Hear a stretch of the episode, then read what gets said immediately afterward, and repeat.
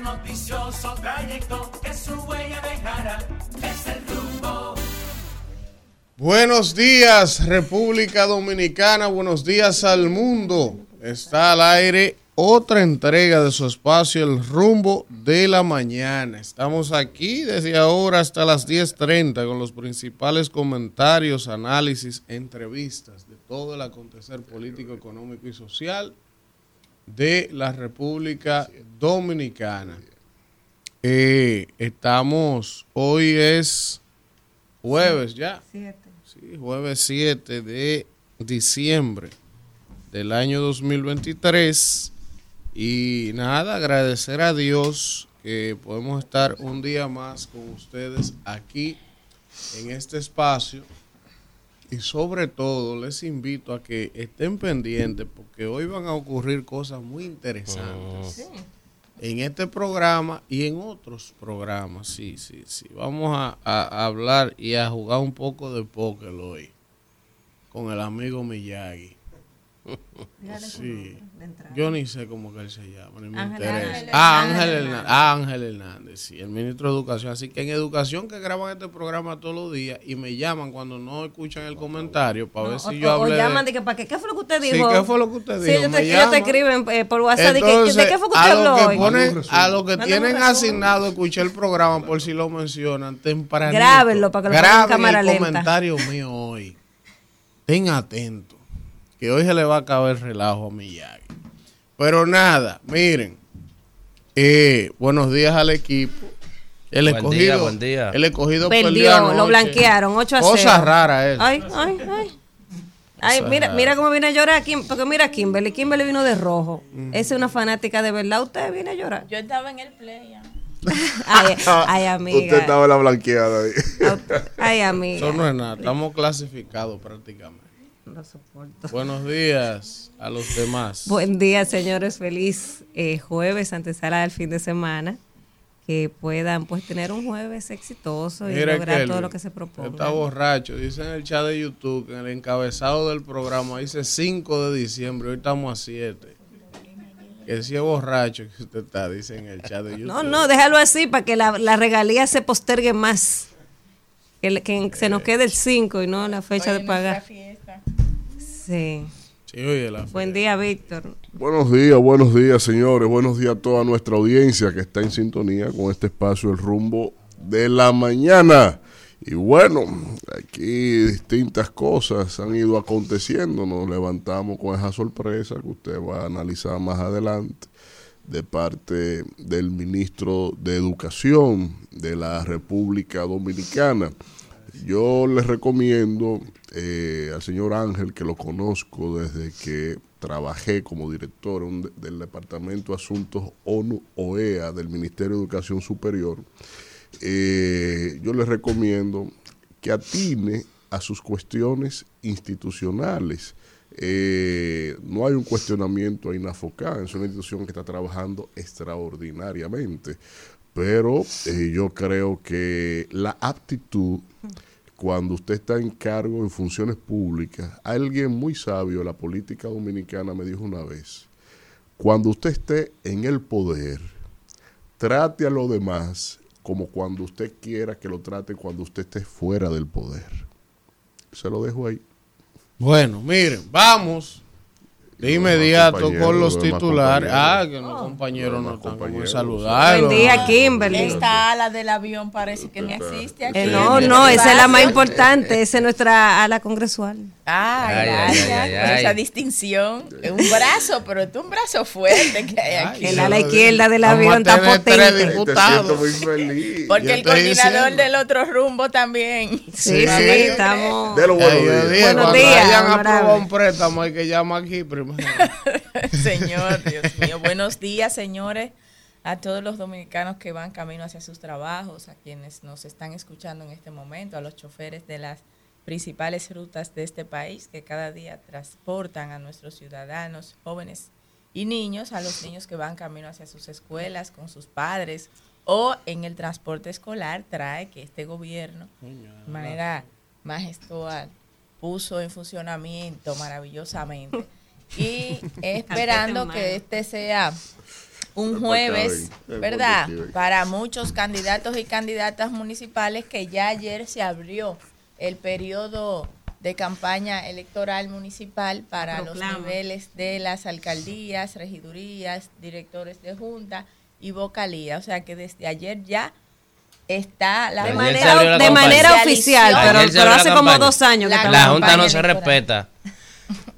Bueno, buenos días, rumberos y rumberas. Temprano, Eh, buen día. Dominicana. Manejen con cuidado, conduzcan en la carretera, no tomen alcohol mientras conducen. Y cuando tienen un roce con cualquier vehículo, no se desmonten a pelear. Cójanlo suave, inteligencia emocional.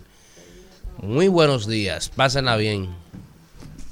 Miren, vamos de inmediato a darle los buenos días a nuestros compañeros. Está completo la vida. No, no, Parece- cuando hay un bochinche, todo el Cuando hay mundo una llega a intimación parece Es que que hay Cuando hay un hay bochinche, todo el mundo llega temprano. Parece que hay algo sabroso. es con acto alguacil que hay que convocar aquí.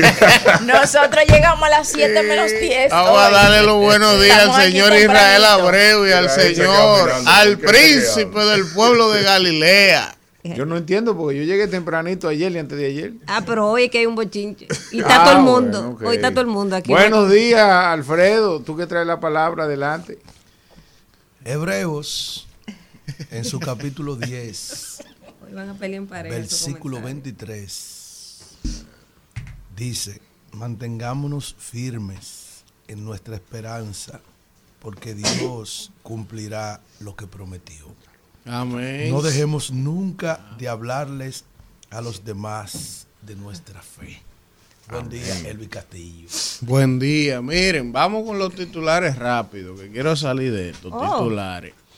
Miren, la oposición pide al Senado devolver el contrato de Herodón al gobierno y someterlo a una licitación. Oye, Bien. Eso está bien. No, no, pero es un pedimento. Pero Luis Manuel, eh, eh, La oposición Miguel, que se, ya que se retire. Luis Miguel tiene una canción. que descanse la oposición. "Sueña Yo voy con ese tema. No, pero el pedimento está mañana". bien, profesor. Miren, entonces dice aquí que PISA asocia alto desempeño de estudiantes a mayor inversión en educación. Así no. Yo voy a hablar de, Por de eso favor. hoy. Miren, la Junta Defínelo. Central. Que no pude hacer ayer, como de nuevo. Porque Elvin habló de eso, de pizza. Pero que no le importa lo que yo hable. Usted no tiene que Pero ¿y ver con ¿Cómo es que eso. eso es pizza. Oye, oye, ¿cómo es que ellos no? Entre ellos. Junta mire. Central Electoral. Quítame ese señor de al lado. ¿Cómo? ¿Es un ¿A su compañero? Sí, sí. Pero ¿y cómo es que eso es tu Con la cara, con la cara que ella lo dice que me da risa. Señores. Que le pongan a Israel ahora. Dicen aquí, Junta Central Electoral emite, proclama y deja abierta la campaña para las elecciones municipales. Ya dieron el banderazo oficial. Tuvo el mundo en la calle. La Junta no se respeta. El gobierno dice que alcanzará sus objetivos presupuestados, presupuestarios, atrasados a inicio del 2023. El gobierno dice que va a cumplir con sus objetivos desde el punto de vista presupuestario, o sea que van a gastar exactamente lo que ellos se proyectaron a gastar. Eso es importante. Porque una de las críticas que se le hacía al gobierno en años anteriores era que a veces ni siquiera podía gastar lo que presupuestaba. Y entonces para esta fecha todo el mundo la carrera buscando en qué gastar. Exacto. Y daban bono 14, Ahora bono ellos 15. dicen que no, que este año van en ritmo. La curva de aprendizaje. Exacto. Dice Oye, aquí. tres años aprendiendo. Bueno, profesor. Sí, pero eso no es de este gobierno, todo lo hacían. Dice Sí, aquí. Sí, No. todos. Vamos a seguir, está bien. El metro de Santo Domingo retoma su horario habitual este jueves. Eh, Abel y Margarita se reúnen con candidatos a alcaldes del Gran Santo Domingo. Para lo que andaban preguntando por Eh, Margarita. Ahí está. Dice aquí también que el gobierno, importante, deja inaugurada la ampliación de la autopista de San Isidro por un monto de 2.454 millones.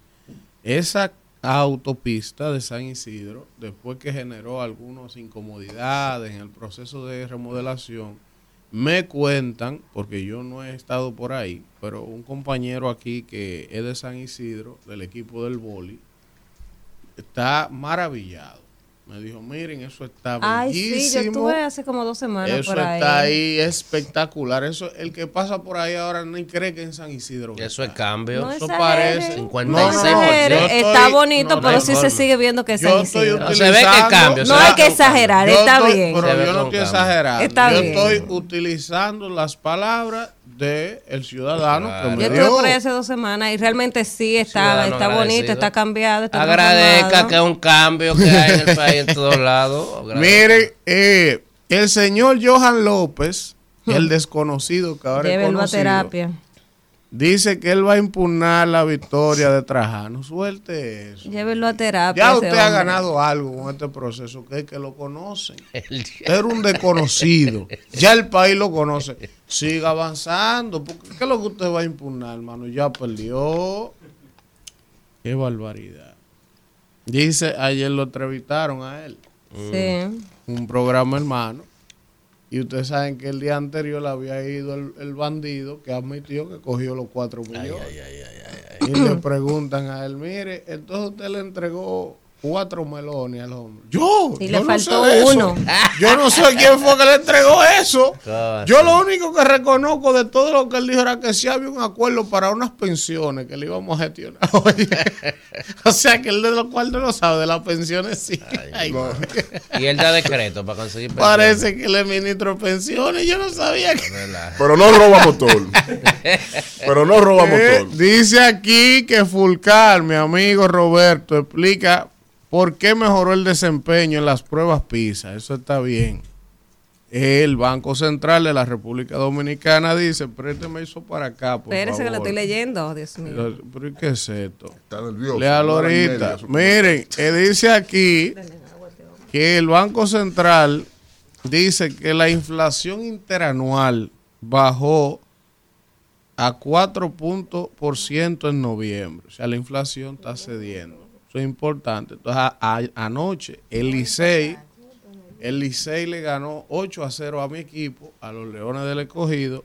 Y el otro juego, yo no sé ni para qué lo ponen en la pizarra, pero las Águilas le ganaron Ese es un 4 mequino. a 2 a los Gigantes. Arriba el. Licey. Mequino, ¿no? Dime tú, las Águilas. ¿Y ya para qué? Las Águilas le quedan Y usted también se va a volver un fanático llorón, ¿cómo Las es? águilas le quedan como pa' qué. 15 juegos. Ah, y para clasificar tienen que ganar toda la 18. Sí, ya para qué.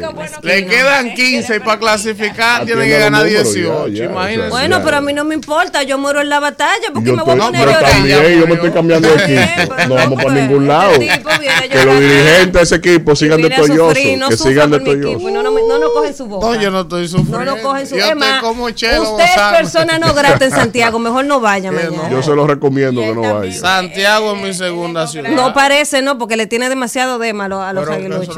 no lo queremos en Ah, Santiago. Tú No sabes lo que allá donde vamos mañana, que tenemos un programa especial en el Hay un mural de las águilas. Hay un mural de las Yo me hice mi águilas. foto.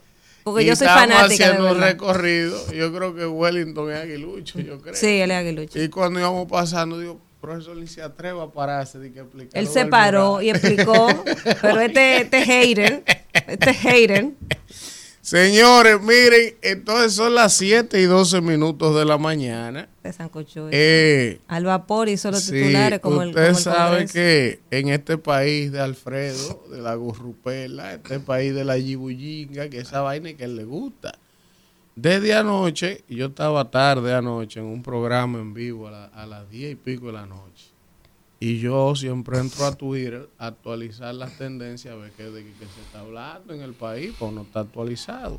Alfredo, le quiero preguntar esto. Usted que está tan sobrio hoy como la canción de Maluma. Y entonces yo veo que desde anoche está Sandra en tendencia. No, pero en serio. ¿Qué es lo que pasa, profesor? No, pero, pero ¿Qué es lo que pasa, Ustedes Alfredo? sancochó los titulares para venir a hablar de Sandra y de Caro Brito. ¿Qué es lo que Aquí pasa, venimos a hacer análisis. falda. Sí, dígame usted que con usted que le estoy hablando. El barrio estaba encendido con una- un sinnúmero de ¿Qué es lo que acusaciones pasa en el barrio? Yo me levanté a. Sandra Berrocal y la amiga Caro Brito. ¿Pero qué es lo que A mí nunca nadie me ha querido. Peleando, matándose por Crazy. Te revolcaba con Crazy. ¿Cómo? Que antes tú te revolcaba con Crazy. tú Ese de lo mío. Que no me que haga se seguir hace. diciendo un grupo de cosas, pero al pueblo hay que darle pan y circo cu- cuando hay problemas, profesor. Ahora, por amor. Yo llego a la conclusión de verdad bueno, así lo, lo, lo- lo publiqué. Por mí ninguna mujer se ha dado dos galletas ni ha A mí nadie me ha Usted, usted es un cabito que tiene. que usted es un cabo. nadie me ha querido. Yo estoy loco porque dos mujeres se digan. Hermano, pero yo lo quiero. Se jalen los moños, que se entreguen a galletas. Mira, Elías. Usted nunca tenido esa oportunidad. Los, hombres feos no tenemos oportunidad. A Israel lo Ya están llamando. las. A Israel lo están llamando a las 7 de la que mañana. ver ¿Y a si usted lo amor. llamaron ya? Que señor. Hay que ver si es por, amor, o es para que le depositen. Eso lo quitaron ya. eh, Crazy, un chulo. El amor lo ¿Qué quitaron, pobre. Crazy? Un chulo que es un negro fuerte. eh, tiene buena guindola. tiene buen movimiento de cintura. ¿Qué sabe usted de eso? ¿Qué sabe usted de eso? Labia, Señores, miren, cambiaron a Juan Soto Ay, sí. para los ay, Yankees sí. de Nueva Se York. enciende. ¿Eh? Se encienden los Entonces, que solamente usted los vea, Yankees Sol, podía él llegó donde nómina. pertenecía. él llegó El donde estilo- tenía ¿Cuánto que le llegar. dieron? No, no, todavía no Todavía, le han dado Moraz, nada. Ahora es que Porque le él rechazó dar. 400 melones. Entonces, El año, ahora es que le van a dar, que le Scott agente Boras, libre. ayer era el más buscado. Así es. Porque ese es el voraz, es el as de los abogados, de los mejores contratos de la historia de las grandes ligas. Él es el abogado que más ha recaudado. Y el que tiene siempre las mejores propuestas, es decir, los mejores jugadores del béisbol. Sí, eh, a lo tienen como abogado. Ah, eh, hay que decirle a la gente que no entiende mucho de esto. Miren, Juan Soto es sin quizás uno de los mejores jugadores de grandes ligas, el Juan Soto. dominicano. Es un muchachito de apenas 24 años. Lo que pasa es que a pesar de ser tan joven, él parece. ha hecho tanto ya. No- Ganado título de bateo, más valioso. Viene en de los nacionales de de Acabado. Washington. Entonces el muchacho está jugando en San Diego, San que es en la costa oeste Sí. dos con, con Fernando Tati y los otros dominicanos, que es un buen Sánchez. grupo. Ahora, jugar en Nueva York, Es otro- eso es otra otra cosa. El perfil, O sea, hermano. porque Nueva York es Nueva York. la cara del béisbol, donde hay más atención mediática, donde los El dominicanos tienen dos millones de ciudadanos. O sea, Juan Soto se va a meter a Nueva York en un bolsillo. Ojalá que, obviamente, el talento que él tiene es para comerse Profesor, esa si ciudad. ese Pero... empieza a dar palo, no va a haber gorra, Exacto. eh, no va a haber Ni camiseta, chaqueta, nada de eso. Todo lo que él Pero usa. el tema es que jugar en Nueva York es un arma de doble filo. Mucha presión. Porque mucha presión. La prensa, si tú tienes tres Y juegos el público también. y la fanaticada te cae encima. Entonces, hay muchos jugadores que no les gusta jugar en Nueva York porque la presión es muy grande. Pero si usted mete mano, como se dice en béisbol, eso también. Ale nunca sintió esa presión. No, Ale era un caballo. Ale era un caballo. Entonces, Juan Soto llega a Nueva York, los Yankees ya de por sí tienen un super equipo. Imagínense usted bateando uno atrás de otro. Aaron Judge, Aaron Judge, el juez. Giancarlo Stanton Giancarlo y. Juan Y Soto. Juan Eso no hay pitcher que pueda con esos tres tipos. Es una cosa terrible. Además, le favorece porque el right field del Yankee Stadium es el quita.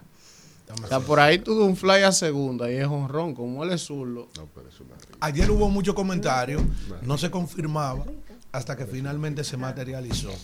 Ya estaban, eh, ustedes saben que él no, no ha, no ha firmado todavía un contrato. no él es agente libre después de la temporada. Después de que la viene. temporada. Ya usted Si sabe. tiene una hay buena temporada, ahora hay que buscarle su 500 cuarto. millones de dólares. Rechazó vamos a buscarle. 400. Hay que buscarle más de 500 si tiene un buen año ahí. Y hay un chinito, le están dando 500 y pico. Eh, No, no, un eh, chinito, no. ah, un eh, extraterrestre. un que extraterrestre. se llama No, no. Lo atu- Otani. Otani, Sí, pero ya se demostró que, no, que él es humano, él es humano. No, Había dudas, pero ya se determinó que que es No, ya se determinó a que es ver si era un humano. un pelotero. fue sometido a una tomillón. Oh, pero ¿y qué pelotero Pero de allá viene este? nuevo ese tomillón. Tipo que da 40 honrones bateando y cuando picha tira 98, 99 millones. No hay que le dé ni fao pichando. Y entonces también batea. Pero, ¿qué pasó con él? No, que había dudas si era humano. Eso. Porque ningún pelotero, ningún lo pelotero desde la época de Baby Ruth había Sí, podido hacer lo que él hacía. Lo que pasa es que aquel béisbol de Baby Ruth, estamos hablando en 1912, 1910.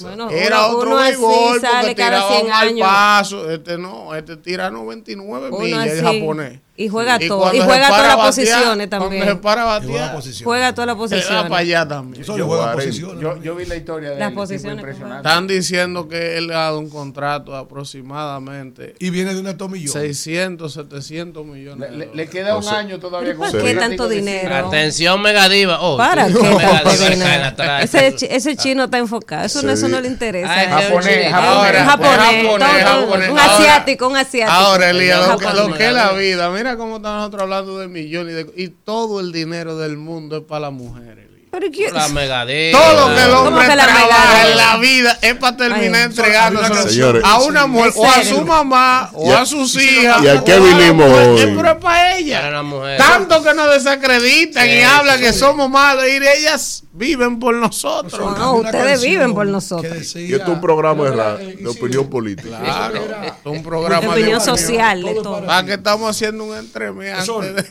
todo lo que yo trabaje, Pero el sancocho lo todo es para la ti. Esa es una eres canción, quien- sí. Tú eres quien tienes derecho, todo es para ti. Lo que guardo aquí en mi pecho es el amor que yo más, eh, eh, que es lo más grande. Profesor, mira, hablando de eso, usted vio el hombre, usted vio el hombre que le mandó dos millones a la mujer para comprar un apartamento y se hizo Y ya una se lipo. gastó los cuartos esperando. Se hizo una lipo. Y el hombre anda ahora. ¿Dónde es eso? O aquí, el- el en Nueva? York. El hombre echando noche en una paleando nieve y le mandó dos millones de que para comprar una casa. Pero él se lo iba mandando. Él se lo iba mandando y ya juntándolo se hizo su lipo. Y su- otras su cosas, vaina, porque una lipo no puede costar dos millones de pesos. Entonces ahora el hombre llegó a buscar el apartamento, Elías. Ni apartamento ni mujer. Y lo grande de eso que es muy probable que esa lipo tú sabes que no es para él. ¿Y por qué no? No, Ajá, porque ajá. regularmente no es para ajá. Tú sabes lo grande que ¿Y para quién va a ser si esto Ajá. Ah, pero que si lo la engañó con los dos millones, él remodeló el negocio. Eso es que cree mujer o cree en Dios. No, lo grande es que hace este tipo Mira, de que comentarios y hay mujeres que se ofenden. Tenemos que Pero ofendernos, esas porque no todas son iguales. Pero yo- nadie está Bueno, generalizando. tenemos Estamos que- hablando de un la caso particular. ¿verdad? Ahora está fuerte. eh, los haitianos contestaron. ¿Qué, qué contestaron? Dice aquí tensión en la frontera. Vamos a ver. Harto. Gobierno haitiano ¿Qué niega ingreso de policías y acusa a dominicanos de mercado ilegal. Está yendo al diablo. lo hay- que dar un ejemplo. Está Que bueno que lo pase. ¿Qué usted Que se opina, recuerde diputado? en el 37 lo que Ay, hizo Trujillo. Fueron 18 mil que se llevó. que no embromentaron. Todavía no se han puesto de acuerdo en la cifra, pero todo Ya fueron eso lo prohibieron. no puede- ¿El que prohibieron? Ustedes aprobaron una ley que nadie puede exaltar nada de lo que hizo Trujillo. Bueno, No, yo él no está exaltando de eso. Recordando. Ah, se murieron. Se 18 murieron. mil. Se No sabemos cómo Ah. fallecieron. No, señor. Un problema que No, hubo. no, no. no. Ah, lo que pasa es que a veces uno es Mire, harto. No, profesor. Tú, yo estoy harto. No relaje con eso. No, yo no estoy sabe que- relajando, yo estoy harto. Usted sabe que no hay piedad. Yo le voy a pedir con la anuencia y la distinción, o como decían en Monte Adentro, en Yaguate, con la distingancia. De pío. No, no, no, no. Ah, ok. de lo honorable. El contrato entre Mm. el Estado y Aerodón se aprobó gracias al voto de ocho exdiputados De ocho del. PLD. Y, ¿Cómo se lo iban a aprobar? Porque esos ocho no hacían la oiga la mayoría. bien, aquí están todos ellos. Es una falacia. ¿Eh? Una mentira. ¿Eso es una mentira? Beba Es café, una compañero. mentira. No. Y Es una los, mentira. y los otros contratos que hemos aprobado cuando yo no estaba. Ellos tienen mayoría. Oiga, no, Esos no, ocho no hacen la diferencia. Porque es en ese proyecto es ellos 50 más uno. llegados Participaron. Participaron. Pero no es con ellos que lo No, ellos están justificando Teníamos su votos de cambio. más. Yo lo que Ellos sé. Oye, voto de ¿tú más. sabes lo que decía el Congreso anterior? La oposición se escucha y se aplasta. Mire, Usted honorable, lo escuchamos, pero ¿cuántos teníamos años- los votos. No, ni siquiera lo escucharon. Ni siquiera leyeron Que el informe. No, lo leyeron No. porque lo subieron a las 18 8 de la noche y ya el y otro no día dieron de la, la, mañana la hora, estaba la la, hora, sesión. el día reglamentario para leer el Profesor. informe y entregarlo. No, Sí, sí. Aquí de la- Mira, hubo que- hasta vista pública. Ah, que ninguno de ustedes fueron. La vimos. Porque es muy. No, la vimos, no. Es muy bueno venir la- aquí a hablar no del contrato. Pero al final, Pero ¿para dieron- qué? Al Bueno, final, ¿para qué? lean Pero y- ¿para qué? Si se hicieron una Déjalo, vista tiene que pública justificar la y el informe, ni siquiera lo leyeron los diputados, votaron sin leer, mi pero hermano. Mi- Ustedes mi- están No, hablando el informe, el informe tiene 13 ¿Fueron a la páginas. vista pública? Mi vista, mi pública va a salir el sábado. No. Ajá. Permítanme. Se Están cogidos ya. Entre los legisladores ¿Tú que sabes se- qué es lo que le duele? Como el agua. Esos está cogido. 775 millones de dólares que van Que al no lo van a pueblo gastar. a hacer obra para el Que pueblo. no lo van a Eso es lo que le duele No se lo van a entregar. pueblo No se lo van a entregar. O- obra que en cuatro años y El pueblo 30 mil no millones no le han dado suficiente van a entregar. para hacer. Vamos, Alfredo. O sea, ¿Tú crees que es fácil la ampliación de la República de Colombia? Ay, con esos ay, tapones ay. que se hacen Ay, ahí, esos ay, anuncios. Ay, quien te Eh, escucha, eh, ay, quien te escucha. 27. Bueno, si me lo que resuelve eso a mí. Eso es lo que le Ay, Me resuelve eso a mí, puede tener mi voto. Eso estaba de Danilo ahí. No cuando de estaba, nadie lo ha hecho.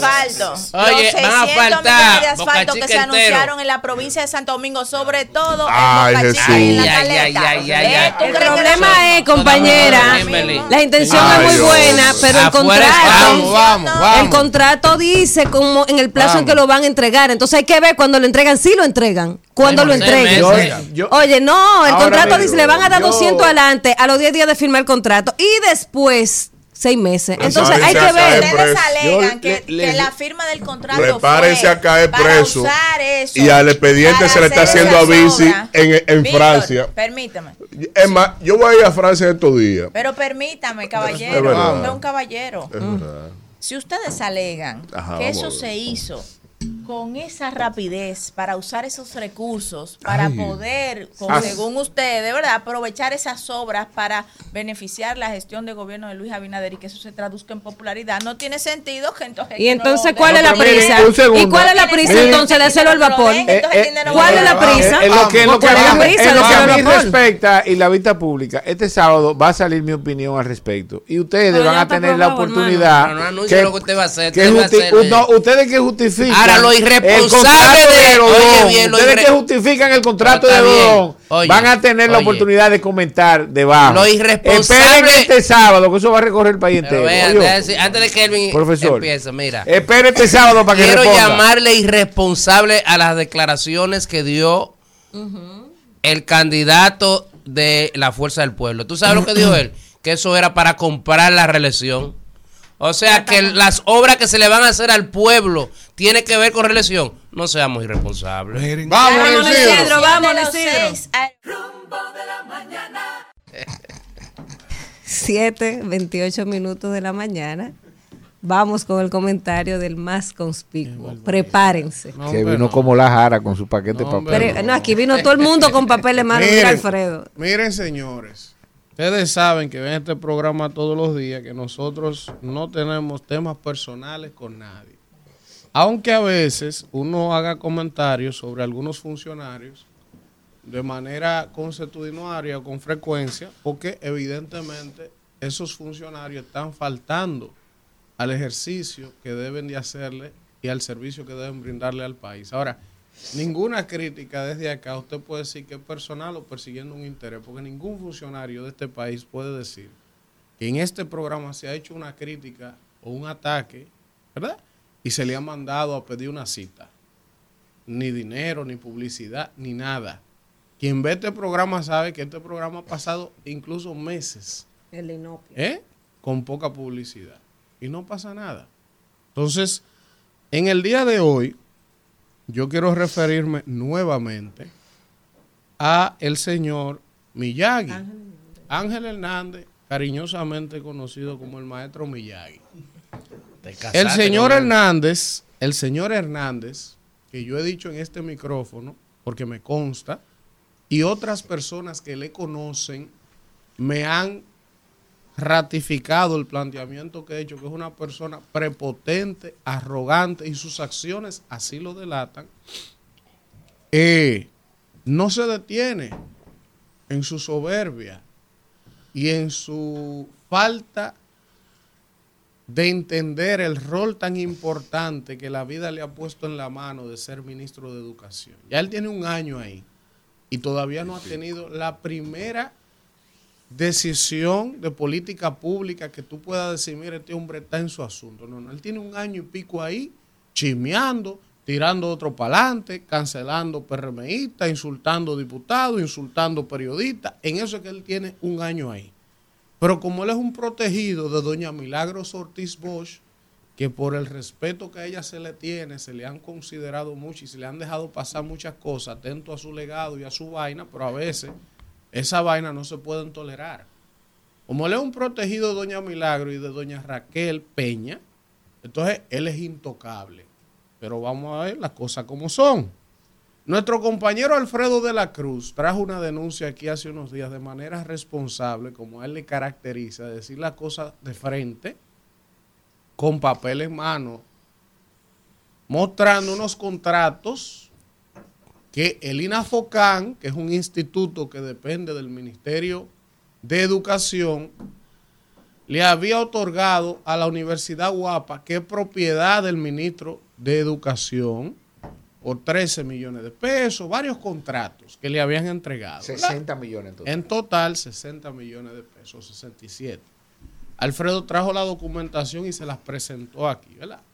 Ustedes se acuerdan que cuando al señor Hernández lo designaron, yo dije aquí que eso era contraproducente e ilógico, que el choque de intereses que se producía con un dueño de universidad privada no podía ser ministro de Educación del sistema preuniversitario, por razones lógicas.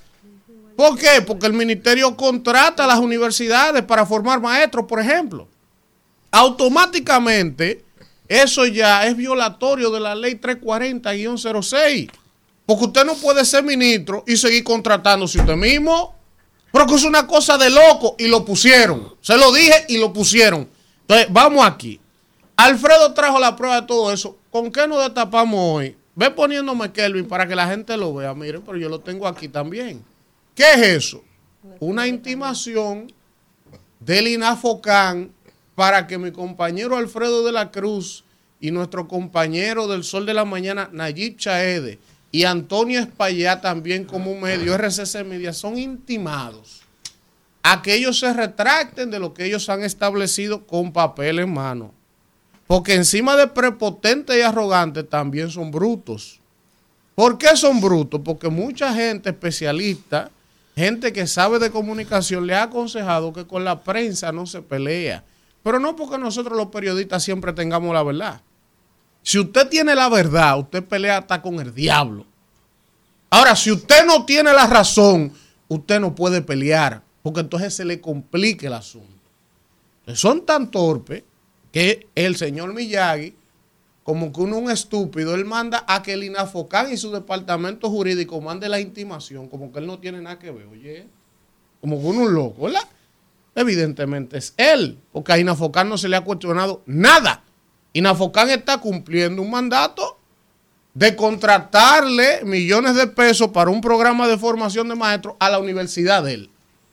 Pero fíjense esto, el departamento jurídico del INAFOCAN da una respuesta, que está ahí el documento, pónselo en pantalla. Y en esa respuesta, porque no lo voy a leer completo, ¿qué admite? Admite el mismo INAFOCAN con relación a la denuncia que ha hecho nuestro compañero Alfredo de la Cruz. Ellos mismos admiten que había una carta de intención contractual de julio del año 2022 entre la UAPA y el Ministerio y el INAFOCAN. O sea que antes de Ángel Hernández ser ministro ya había una carta de intención contractual. Y es evidente. Porque antes de Ángel Hernández ser ministro, claro que a la UAPA le contrataba el Ministerio de Educación como universidad. Claro. Entonces, en este caso, que es el que Alfredo se ha referido, había una carta de intención de acuerdo para un programa que 50 maestros iban a formar de julio del 2022. Entonces, el Departamento Jurídico del INAFOCAN dice que lo que Alfredo ha dicho falta a la verdad porque había un acuerdo de intención de en julio del 22 y que Ángel Hernández fue designado ministro en agosto del 23. Y entonces, oye, él fue designado ministro en agosto del 23, pero el contrato en cuestión se firmó en septiembre del 23, después que él era ministro de Educación en funciones ya. Entonces, ellos alegan que esa firma se produjo en septiembre porque no era algo prioritario. Oye, esta vaina. Fue lo primero que hizo cuando llegó. Que no era algo prioritario. ¿Pero para quién? ¿Para quién no era prioritario? Oye, esto. Pero ponme ahí, porque mírenlo ahí subrayado en pantalla. Ellos mandaron el acuerdo de intención como soporte que existía desde julio del 22. Mírenlo ahí. Y mandaron el contrato, pónmelo Kelvin, que se firmó en septiembre del 23. Pero ¿qué es lo más interesante, Kelvin?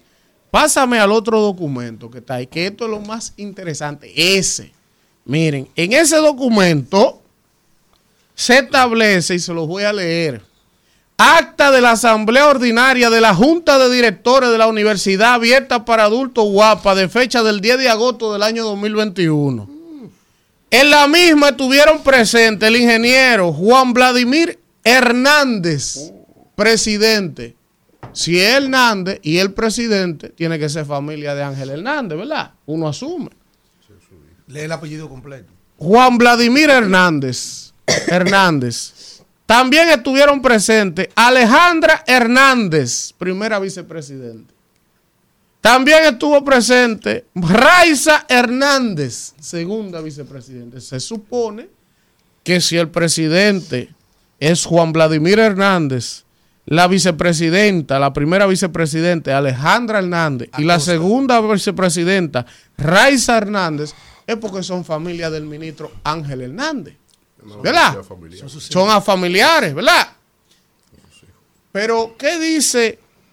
Y vamos aquí, porque No, pero- esto es con pero- papeles. pero Vamos él- aquí. También él está ahí. Sí, perfecto, pero supongamos que él salió ya. Dije que él se salió No, de no, pero ahí. Está firmando la. Sí, él está firmando el acto, pero supongamos que él se salió para ser ministro de Educación de la UAPA como directivo, pero fíjense que los tres principales son familiares de él y todo el mundo sabe que la universidad es de él. Entonces, ¿qué dice la ley 340-06 y la ley 4108? ¿Qué dice esa ley? Dice lo siguiente, el presidente de la República y la vicepresidente, los secretarios y sus secretarios, o sea, los ministros de Estado, los senadores, los diputados al Congreso, los magistrados de la Corte Suprema y de todos los tribunales, ¿eh? y de la Junta Central Electoral, alcaldes, regidores de los ayuntamientos, no pueden ni directa ni indirectamente suplirle al Estado mientras son funcionarios. Ni sus hijos, ni su nieto. Nadie puede suplirle al Estado, mucho menos a una institución que usted dirige. Eso dice la ley, no lo estoy diciendo yo. Entonces, si ustedes ni siquiera conocen la ley, ni siquiera conocen la ley para cometer el atrevimiento de mandar una intimación para que un periodista que está hablando con pruebas se retracte, entonces el presidente ya definitivamente tiene que hacer algo con usted. Porque usted no está en hacer su trabajo. Usted no está enfocado en el tema educativo, que ayer salimos en los indicadores 79 de 80 de PISA. Usted lo que está en chisme, en bochinche, en buscarse su cuarto. Entonces, si usted está contratando, que usted contrataba antes de ser ministro, claro, nadie está diciendo que no. Y tiene el derecho de hacerlo porque ese es su negocio. Ahora, lo que usted no podía era ser empresario, suplirle al Estado y después hacer ministro para autocontratarse usted. Porque aunque usted diga que no, eso es evidente. Un niño de tres años puede ver que usted tiene un choque de intereses porque usted sigue contratándose por millones su misma universidad siendo ministro de Educación. Entonces, ¿de qué tiene que retratarse Alfredo de la Cruz? ¿De qué tiene que retratarse Nayicha Ede? ¿O de qué tiene que retratarse RCC Media? ¿Dónde está el agravio? ¿Dónde está la mentira? ¿Dónde está?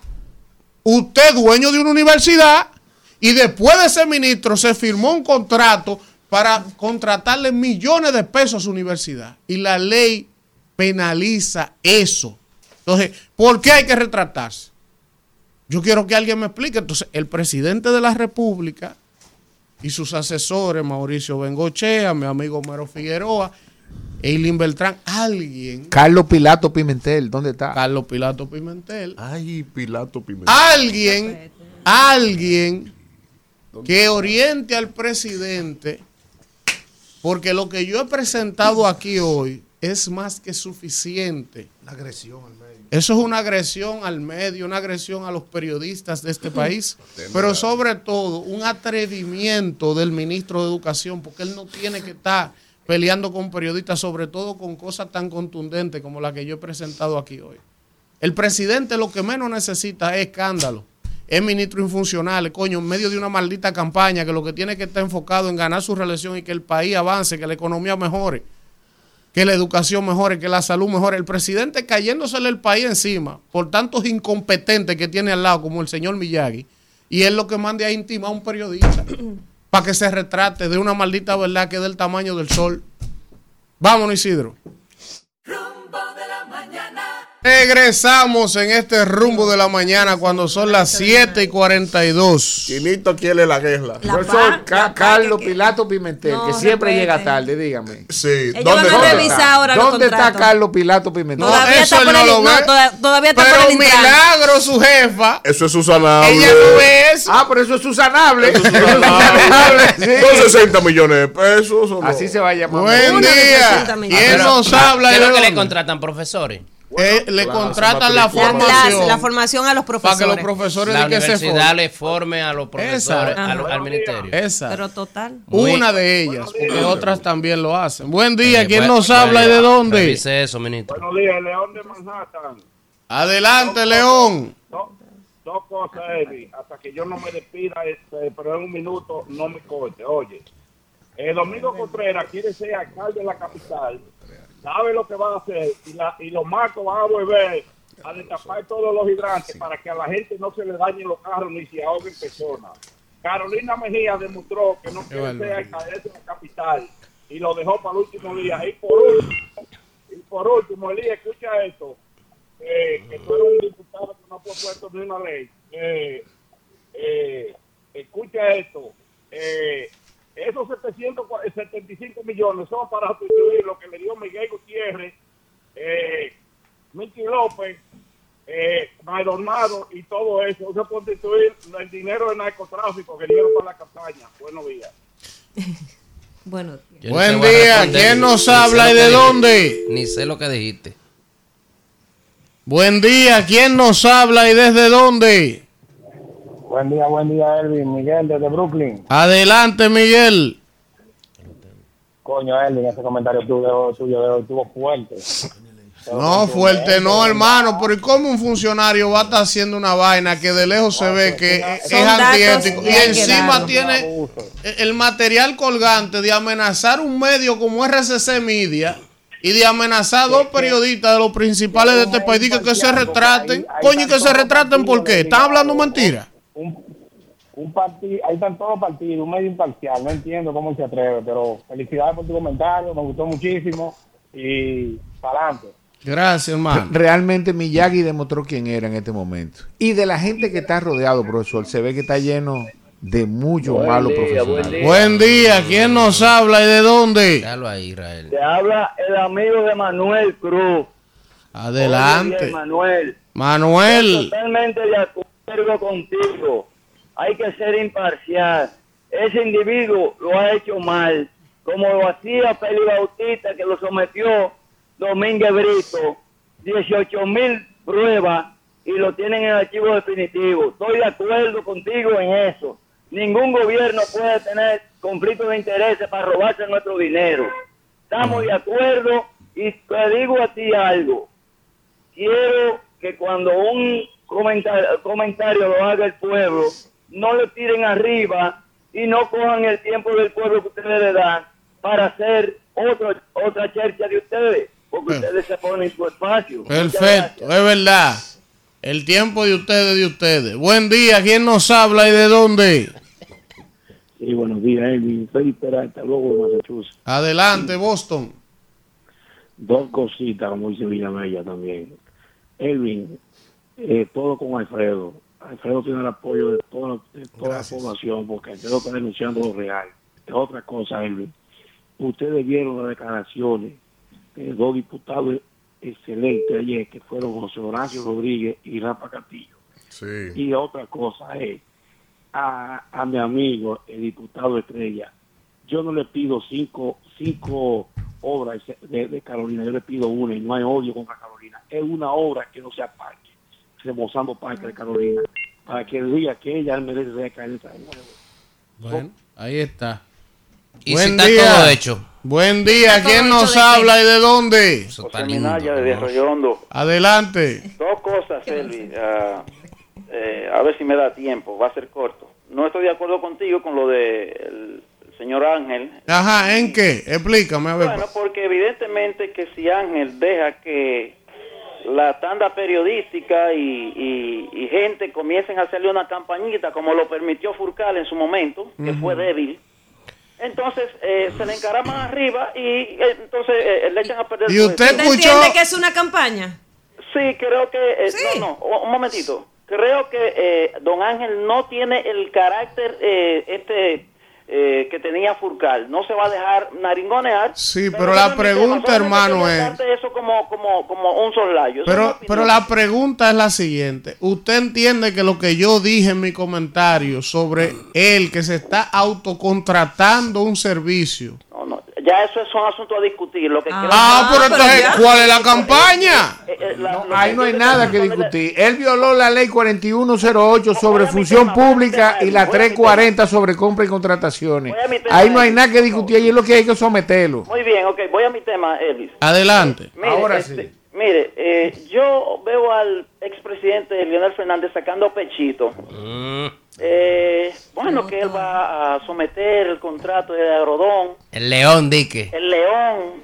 El León se ha hecho el sueco cada vez que le preguntan por un contrato. ¿Qué pasó con la Sunlan? Yo no sé. ¿Qué pasó con eh, eh, Aerodón? Yo no sé. ¿Qué pasó con la Barri? Él no sabe ni con la Coyente. Él no sabe de nada, pero ahora él está de pechito.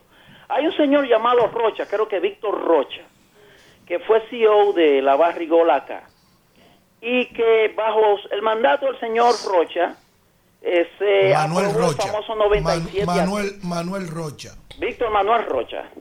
Ese 97 a 3, yo espero que algún periodista con, de investigación asuma el tema para saber qué relación tenía ese tunante y la firma de ese 97 a 3. Porque para mí es de, eh, altamente sospechoso que Leonel Fernández y él eh, fueran canchanchanes de juergas. Y para que esté sacando pechito, como él quiere sacar pechito, de, de mandar el contrato a la, Tú, tú lo dejas hablar siete minutos a un tipo que está repitiendo, sigue hablando disparate. Buen día, ¿quién nos habla y de dónde? No, pero no así, ¿no? pero tiene mucho ¿cómo es? rato ¿Cómo es? hablando. Pero no está Buen día. ¿Y Porque, cómo es? Diga porque usted está en cómo contra es. de tu líder. Buen día. Diga usted cómo, pero siete minutos ahí. ¿Quién ¿qué nos pasa? habla y de dónde? Judy de Hablando bien. Adelante, Judy. Gracias por la oportunidad que me dan. Este, quiero decirte, Elvin, que en algún momento se estudiará para arreglarte tu avenida de la República de Colombia, para ya quitarte ese peso de encima, porque tú sabes que tenemos un ministro de Obras Públicas que verdaderamente hace su trabajo. Mira la carretera de San Isidro. Es de lo bueno del INE.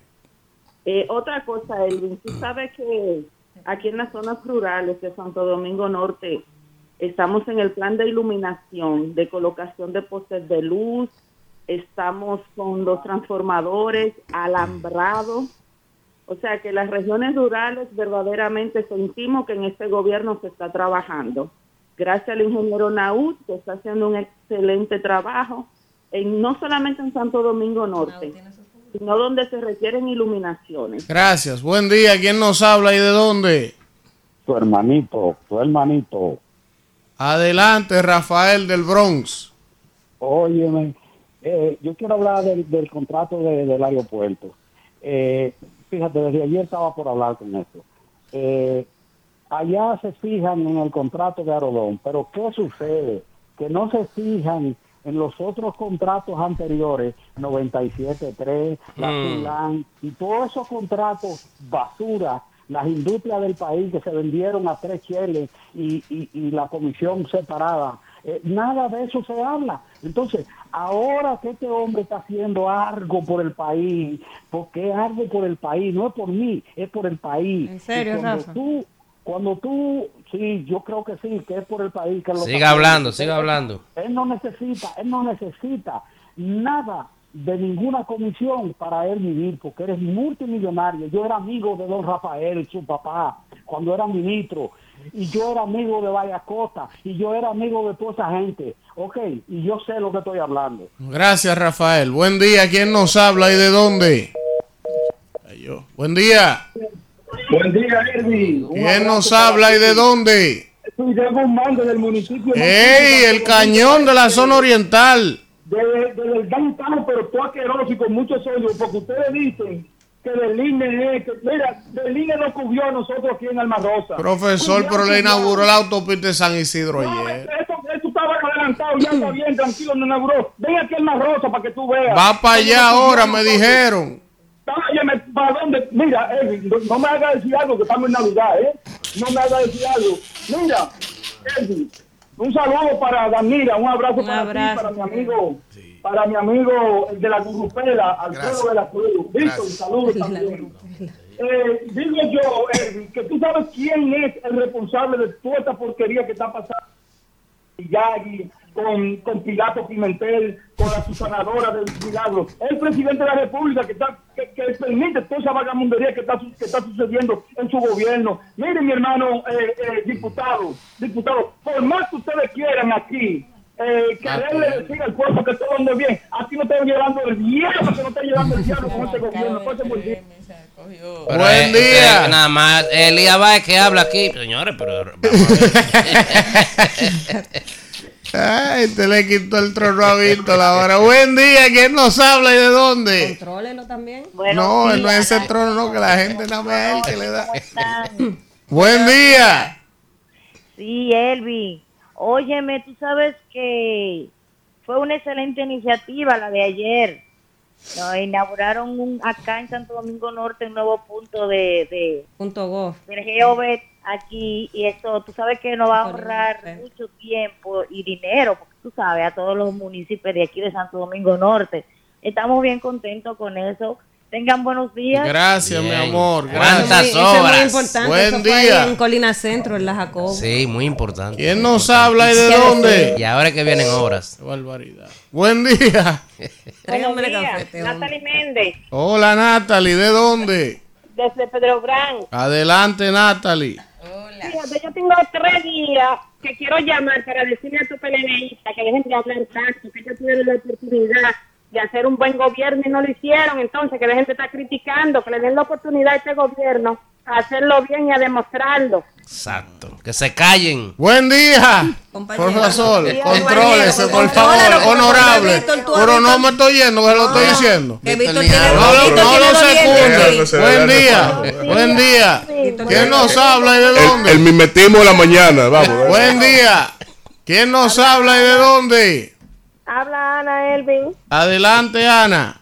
decirle a los leonelistas que lo tomen con calma, que el presidente está haciendo el cambio, que es lo que quieren ellos. Ay, ellos el no hicieron nada cuando pudieron. Ahí está haciendo fa- Buen día. Lo ¿Quién está nos habla y de dónde? Buen día, mis hermanos. Lo está haciendo. ¿Quién es que habla? Edwin Alexander Lecena, muchacho, qué difícil el llegar. Adelante, hermano. ¿Cuánto tiempo? Muchacho, mira, ese call center no tiene cogiendo lucha. Está cogido el agua, Kelvin. Mira, tú sabes una cosa. Cuando uno ve lo que esconde entre palabras ese contrato, nosotros como dominicanos tenemos que poner la voz de alerta. Cada contrato emitido en el territorio dominicano tiene que ser revisado. Esa actitud, o mejor dicho, ese modus operandi que tienen a través de las aprobaciones de esas concesiones, tienen cocorícamo. Lo que ahí aprobaron en ese Congreso, cuando tú lo lees, te ruboriza y te, te indigna, porque tú no entiendes cómo es posible que quien nos debe de proteger a nosotros nos metan el cuchillo así. Bueno. ¿Usted lo leyó? ¿Qué dice? Buen día. ¿Quién nos habla y de dónde? Elías, no le haga la segunda al oyente, por Elías, beba favor. café, beba. Tráeme otro Buen día. Respete los oyentes. Ese- Buen día. Ese no leyó el contrato. Respete los oyentes. Buen día. Usted si no lo leyó. yo lo Vamos, vamos, vamos. Entero no. ¿Quién nos habla y de dónde? 700 páginas. Llamo a Pedro de Suiza, ¿qué tal? Déjenme escuchar. ¿Quién es? Pedro de Suiza. Oh, Pedro desde Suiza, el embajador de Galilea ya. Esto es una dictadura. Aquí uno no puede hablar No, entonces. no, con los oyentes este no. No, con los oyentes no. Diga, Pedro. Ah, por lo que ellos digan. Alfredo, Alfredo, no se preocupe, yo tengo un colchón aquí si lo sacan del país. Oiga, una pregunta. ¿Y dónde está Pancho, Pancho Álvarez para hablar del contrato de Arodovi? ¡Ay! ¿Eh? Buena pregunta, magistrado. Es a según. Decían en el campo, a según el maco la Es pedra. a según. Miren. Buen día, ¿quién nos habla y de dónde? La rubia de Santo Domingo Este. Hola, rubia. Y cuando viene a ver una morena como yo. Y por allá hay En los barrios, en los barrios, dije, dime rubia. No, pero si rubia. Yo te voy a decir si es rubia. ¿De qué parte de Santo Domingo Este? ¿De, ¿De qué parte? De aquí, del Tamarindo. Ese Ah, es mía. por ahí no hay Eh, rubia. No, ese es mía, ese es Por ahí rubia. no hay rubia. Ese es de mi circunscripción. oiga. Todos los rubios que hay por ahí es Ese de teñido. Vamos a ver. Ese es mía. No, ese de eso, déjese de eso, Víctor. Mira. Por ahí no hay rubia. Ustedes saben cuál es el Tolentino de rumba, Alfredo de la Cruz. El ¿Cómo? Tolentino de rumba. ¿Cómo así? Claro, te le está dando ese No, yo creo que Tolentino Eso era lo vamos a escuchar. Miren, yo quiero decirles que ayer que Abel prometió un programa integral para abordar la salud mental. Y yo quiero decirle que se incluya como paciente para que recupere la mente y salga de ese mundo de la ilusión. Oh, ¿Qué es lo que dice? Yo no que entiendo. ayer Abinader inauguró un programa de, de- para pacientes con problemas mentales que se internen, que aprovechen ese programa y vayan. Es verdad, es verdad. Gracias por la recomendación. Oye, Vamos a hacer una lista creativa. con todos los interactivos que llamen, dando gracias a Abinader. Para que abandonen esa ilusión de llegar Sí. al Buen día, ¿quién nos habla y de Ahí dónde? tú lo dejas hablar. No, no, a ninguno. Ahí sí. No es para que tengo que ser equilibrado. De Almería, España. Adelante, Wilkin, desde Almería. Oye, yo ayer estuve viendo la entrevista que le hicieron al líder. Y ese hombre se ve rejuvenecido y seguro. Ese hombre está claro de cómo es que va a la. ¿Quién? ¿Quién es el líder? ¿Quién es el En vez líder? de venir aquí, cogió para otro ¿Cómo programa. que quién es el líder? El único líder de la. República Dominicana. ¿Y a dónde fue? Ah, Luis Abinader. ah, ok. Buen día, ¿quién nos habla y de dónde? Gracias, buenos días, Ana María, ¿De dónde, Ana María? de Santo Domingo. Adelante, un placer. Mira, esto es una opinión muy personal mía, Elvin. Si yo quiero que por favor me lo dejes, me dejes terminar. Claro que sí. Yo no entiendo cómo un programa con tanta calidad y con tanto talento como el que ustedes tienen hayan adquirido un personaje como el señor diputado que está ahí, que se supone que es representante de la sociedad, e inclusive en un, en un video se haya destapado en una ocasión diciendo que andaba bebido armado Sí, su pero está bien, vamos a respetar, vamos a el criterio de cada Vivimos quien. en democracia, Elías, señores. No, Elías es no. una persona auténtica. Esa es una de las Claro. cosas que yo más valoro de él. Él dice lo que piensa. Y ya. Y lo dice de Y frente. vivimos en democracia. Eh, son estilos distintos. Pero además hay que no decirle mentirosa. No, no, busca no, el no, video. mentirosa, no, si no. no, es mentiroso. No, pero dile que busque un video donde yo dije eso. Está bien, pero hay que decirle Y además tiene que documentarse porque es una canción de Mozart La Para que yo canté y subí a mis redes. Y me atacaron barbaridad. por eso. Pero no hay video. Está bien. Mentirosa. Pero mire, Usted lo escribió, no lo pero hay que decir, Escrito. hay que decir, Como mira, dice Mozart La Para, yo dije. profesor, oiga esto, profesor. Por la corrupción que tenía eso, Danilo Medina. deje eso, mire. Hay que decir que así como esa oyente que tiene el derecho a expresar que no le gusta el estilo de Elías, pero por ejemplo, otros oyentes me han dicho lo contrario. Que le, le ha Ay, gustado, que en le ha gustado la mesa- inclusión de Elías porque dicen que Elías es fresco. En esta Y le mesa pregunta hay a la gente de todo. cosas, tú, en esta mesa yo- hay de todo y para todos. Y hay gente, por ejemplo, Ya. que no le gusta mi estilo, no le gusta el de Alfredo, no le gusta el de. Y yo- Kimberly, y yo- y hay otros que sí. Y la audiencia se ha multiplicado porque yo estoy Miren, aquí. yo- No, yo- no, yo exageremos, compañero. esta corbata que llevo puesta hoy me la mandó un oyente. Muchísimas Wow, gracias. Pero wow, está yo tengo cuatro años y nunca me han mandado nada. Miren, me sorprendió ese oyente. tranquila. Muy bonita, le dije que me lo iba a poner hoy. Es mírenla. oyente, oyenta. No, ya esos detalles. Señores, miren, eh, Joel, tenemos ahora Joel. mismo en el chat de YouTube 604 personas conectadas. Ay, yo me estoy Eh, controlando. está por aquí Lucy Esther Díaz saludándonos, la gurrupela de Ral Pérez desde Villajuana. Ese es malo, ese es malo. Está Debiste por aquí contratarme antes, Elvin. Darío Hernández, también Daniel Alcántara nos saluda, Sixto Báez desde Nueva York, Joel Ese Bello. ahí, ahí, sí estoy ahí. Alberto nos saluda, Eddie Click, también está Eusebio Ramírez, eh, bueno. la señora Jessica Jiménez está en sintonía. Ella del PRM, pero Elías Rosario nos saluda, también Roberto Morillo desde Pensilvania. Alexander Díaz nos saluda, Braulio Vázquez también. El señor Reyes Ortiz, ese hermano mío, jugábamos sobol juntos, ese tipo batea. Está por aquí Pedro Vizcaíno desde Suiza. Ese es bueno. ese Juan Rodríguez nos saluda también. es bueno. Dice eh, por aquí Julio Veras desde Nueva York. Nos está saludando también Cornelio Rodríguez de Filadelfia. Carol Mejía. Juan Herrera. Está Juan Herrera, nuestro hermano de la cocinita. Está Gigi. Gigi desde Canadá. ¿eh? Segunda patria. Está por aquí también Ruth de Dios desde Bonao. Carmen Cruz, amiga mía, trabaja en Promesa Cal. Eso sí, que son más duros que una maceta. Estamos en Navidad. Oh, pero bueno.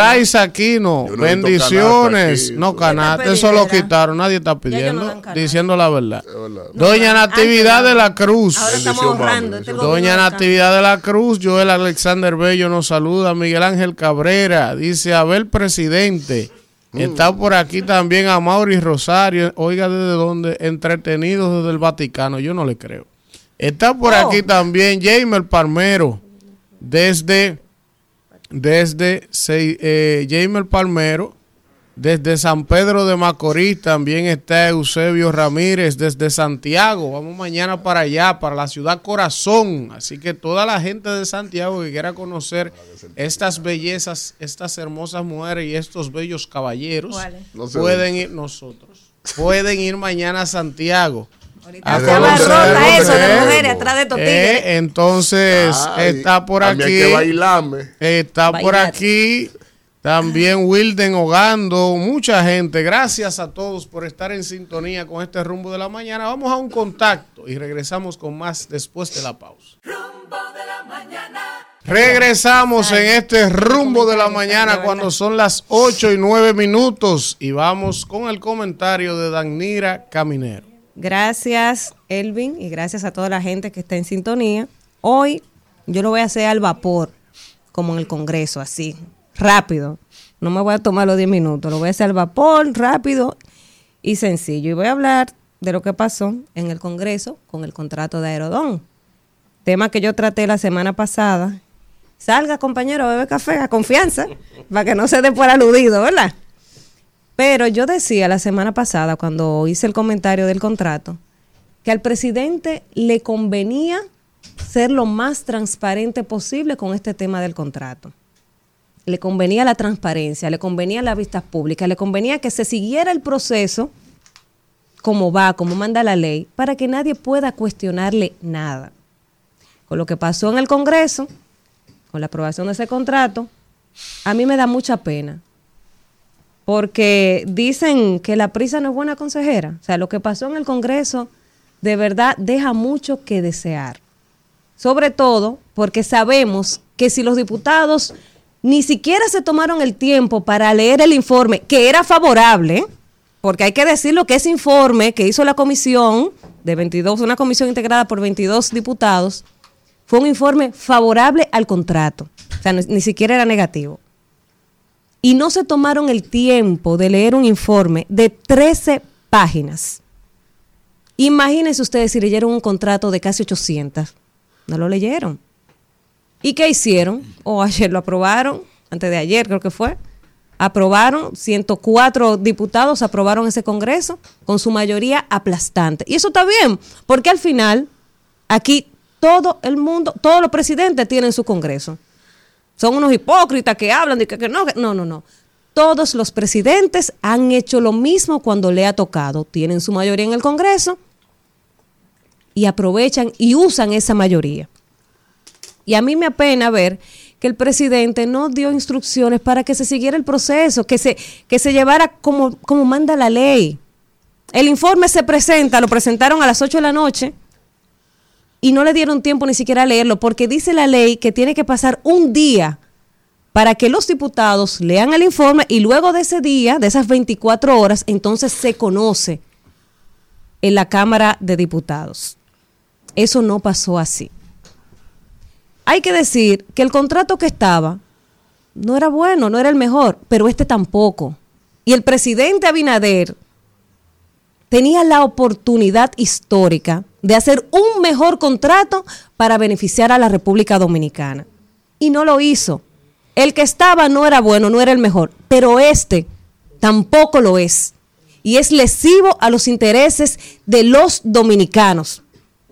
y nos condena a 37 años más o 30 años más a tener que aguantar esa empresa que solo se ha beneficiado. Hay gente que dice, ah, no, que, hay prisa porque hay que hay que remodelar los aeropuertos. Mentira.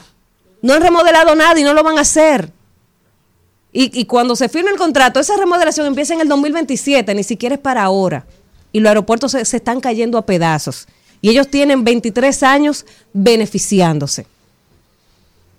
Entonces, al presidente le convenía la transparencia en todo este proceso para validar, para que nadie pudiera salir a cuestionar y para que él no repitiera los errores que han hecho todos los demás presidentes haciendo uso y abuso de su poder legislativo.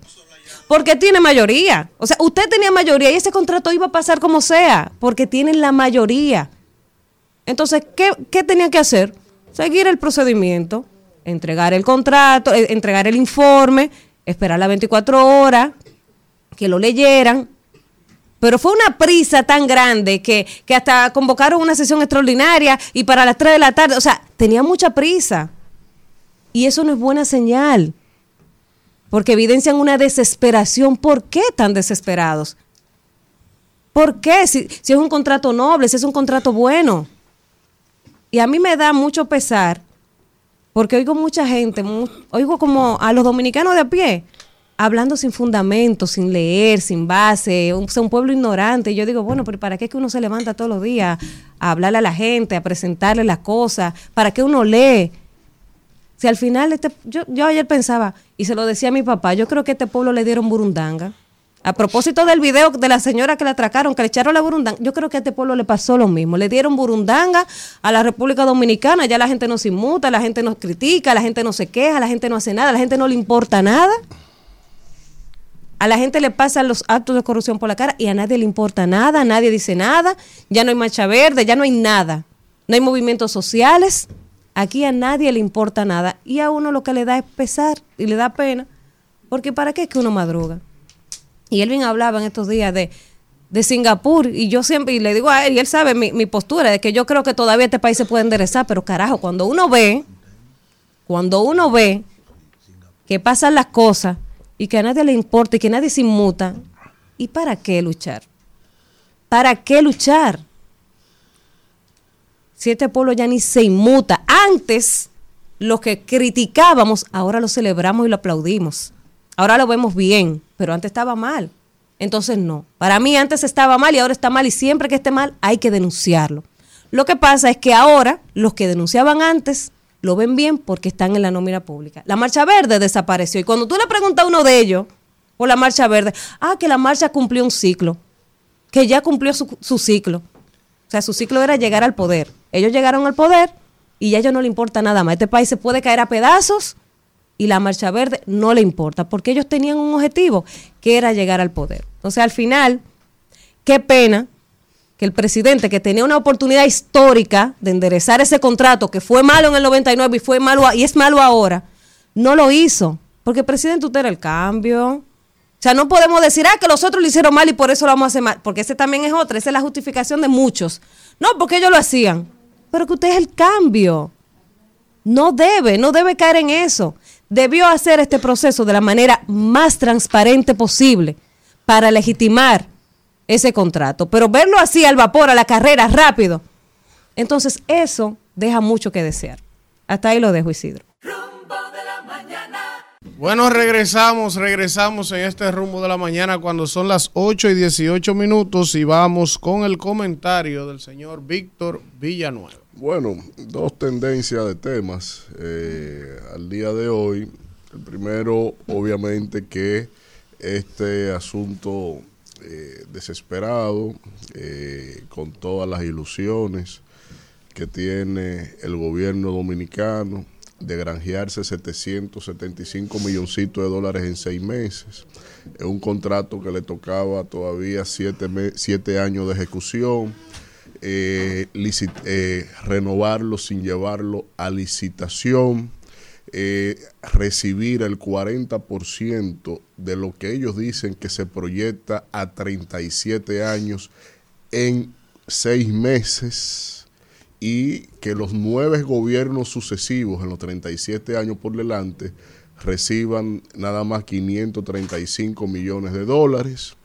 Eh, también a lo que a los amigos diputados que no se han leído la pieza por ser oficialista, que no es necesario, eh, también decirle que la empresa eh, la está evaluando, eh, la propia empresa dice que el aeropuerto cuesta 1.925 millones de dólares y de lo que se está recibiendo en acciones es correspondiente solamente a 200, y como si la empresa costara, si el aeropuerto costara no más de 240 millones de dólares y que eh, a pesar de que han tomado más de 30 mil millones de dólares en préstamos, que ni siquiera hay muchos que ni siquiera lo han ejecutado y que la mayoría de ese dinero ha ido a burocracia, no a inversión hacia el desarrollo, y que tú tomar dinero generado por la actividad del aeropuerto, que la propia legislación que regula esas esa operaciones establece que el dinero que genere se reinvierte en los entornos, como por ejemplo todas esas casuchas que están en una zona de riesgo, en la línea de aproximación final de los aviones, pegado a la pista, que viven por ahí todavía, eh, y que tú lo tomes para hacer obras que debiste haber hecho con presupuesto del Estado y que también te paraste tres veces en el Congreso Nacional desde tu juramentación hasta la fecha, enunciando esas obras que dijiste en ese comentario y que a la- al momento todavía es una quimera para el país que se ha tragado tu inobservancia en la ejecución de obras en términos de lo que tiene que ver con haber pasa- estar pasando vicisitudes con el tránsito, con los problemas de los asfaltos en los barrios, con los problemas de los accesos a los servicios básicos hasta de alumbrado en tu administración, yo creo que está bastante claro que usted lo que quiere es, es un dinerito rápido, fácil y cómodo para poder hacer lo imposible con respecto al despeñadero en tendencia en mediciones que usted tiene en su posicionamiento electoral. Todo el que ustedes escuchen, ob- obviamente, vanagloriando, defendiendo algo como esto, está haciendo su trabajo todo el que usted escuche hablando que eso hay que firmarlo y hacerlo, tiene una misión muy deshonrosa, porque ni siquiera el propio presidente tiene cómo justificar esa vaina, por eso tiene que irse a subterfugio de propaganda, de hablar de que hacia atrás ese le dejó cero peso al Estado. Y está bastante claro, y yo no lo voy a hacer de nuevo, porque yo le traje todos los titulares años por año de las redacciones de eh, beneficios que reportaba Aerodón al Estado Dominicano de que se firmó ese contrato. Pero tampoco voy a señalar ni voy a ser tan osado como hace el PRM y el propio presidente de la República de denostar figuras como la de Freddy Veragoico, Jackie Núñez del Rico, que estuvieron en la comisión que redactaron ese contrato, no los amigos y ustedes que están comisionando esa comisión que usted estableció ahí que de manera eh, subversiva, sin ni siquiera haberlo anunciado previamente a la nación para renegociar algo que no le correspondía porque eso es al Congreso que le toca. Pero tampoco voy a ser tan osado para yo decir que quienes sus legisladores en el Congreso que dominaba el PRD con 24 legisladores, 24 senadores en el año 1999 cuando se firmó ese contrato, fueron los que aprobaron ese contrato que usted mismo está señalando. Yo no voy a ser tan osado para decir que Ramón Alburquerque, que Milagros Ortiz Bosch firmaron, que el papá suyo, como pre- eh, el señor Abinader, su padre, firmó un contrato con las condiciones tan leoninas como usted está señalando, porque aquí lo único que se ve como avieso es la actitud suya de tomarse 775 millones de dólares que no le tocan. Entonces, yo creo que si vamos entonces a hablar del contrato de Aerodón, hablemos como tenemos que hablarlo. Y tampoco voy a entrar en el maniqueísmo barato de lo que ustedes siempre señalan. Ah, que la Barrigol, buenos leguleyos. Porque pónganse a leer que el esquema que ustedes le dijeron en el Congreso Nacional, primero, Danilo lo enunció, pero búsquenme el acta que modifique ese contrato después de la parafernalia en propaganda política que desarrolló, que diseñó Joao Santana con respecto al contrato de la Barrigol. Búsquenme el acta del Congreso Nacional de la Cámara de Diputados modificando ese contrato. No se modificó. Búsquenme dónde es que el, el 97.3 da cuando usted recibe el primer año de ejecución sin haber puesto un dólar en el desarrollo de esa minera y que aparte de eso usted reciba los beneficios por las utilidades netas, ¡pum! O que usted reciba también el impuesto sobre la renta tal y cual como lo establece el sistema tributario y que se suma y que al día de hoy está por encima de un 36% de lo que recibe el Estado.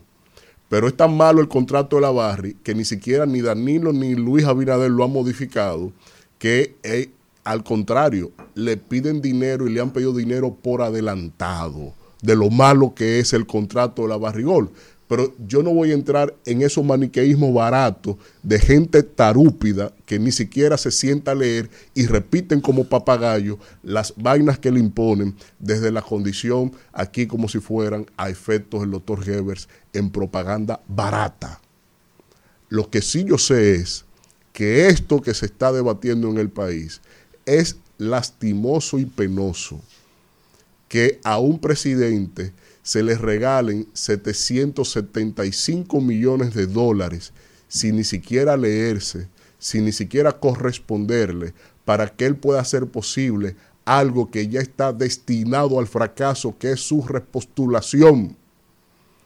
Y tendrá que buscarse muchos contratos como el de Aerodón para poder para tratar de evitar, y no es por tema de dinero, porque desde la oposición estamos claros que 8 mil millones de pesos que solo maneja de su, que lo, que lo maneja a su discreción el señor Luis Abinader, sabemos que no es con eso que estamos contra, eh, que estamos confrontando en este proceso electoral.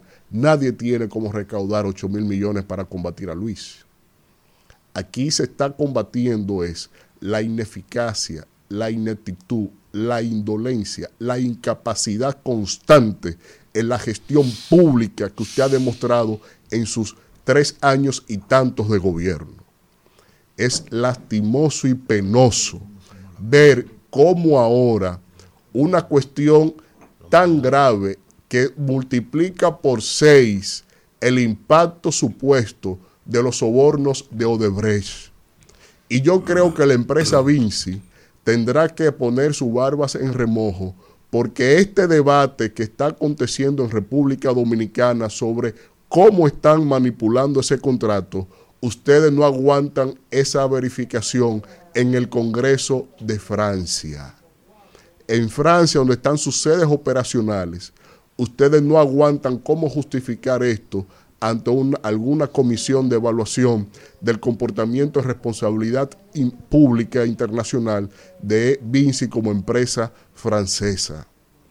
Y para que ustedes no se lleven un escarceo en las propias regulaciones de malas prácticas de los capitales de origen de Europa que tiene la Comisión Económica de la Unión Europea, yo creo que tendrán entonces que afinar muy claro, porque lo que estamos es ante un caso que es el más grave de soborno político que ha tenido la historia de nuestro país.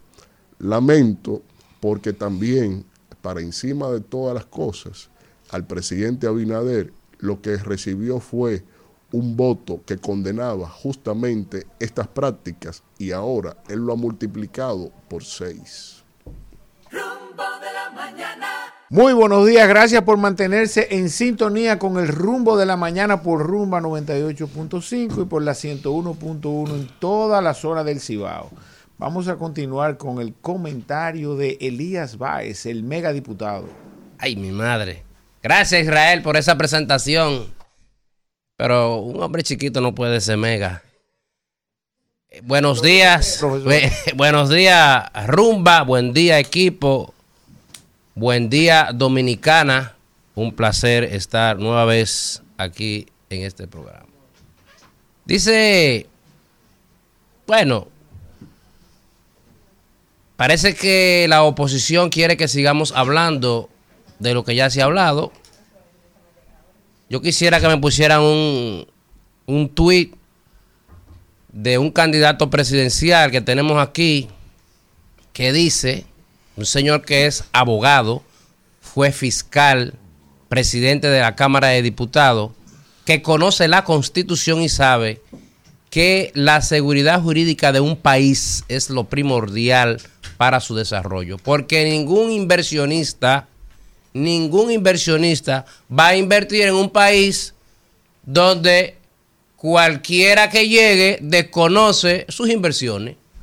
Usted elabora, eh, contrae, eh, una, un hace un contrato con el gobierno y, y llega un nuevo presidente y usted perdió su cuarto porque él dice en ese tuit que él va a desconocer ese contrato y que el dinero que ellos dieron se lo va a quitar y lo va a ver como que fue utilizado en campaña por, por Luis Abinader. Oye, qué bárbaro, qué candidato nos gastamos, señor. No con todo se puede hacer politiquería. Hay que respetarse.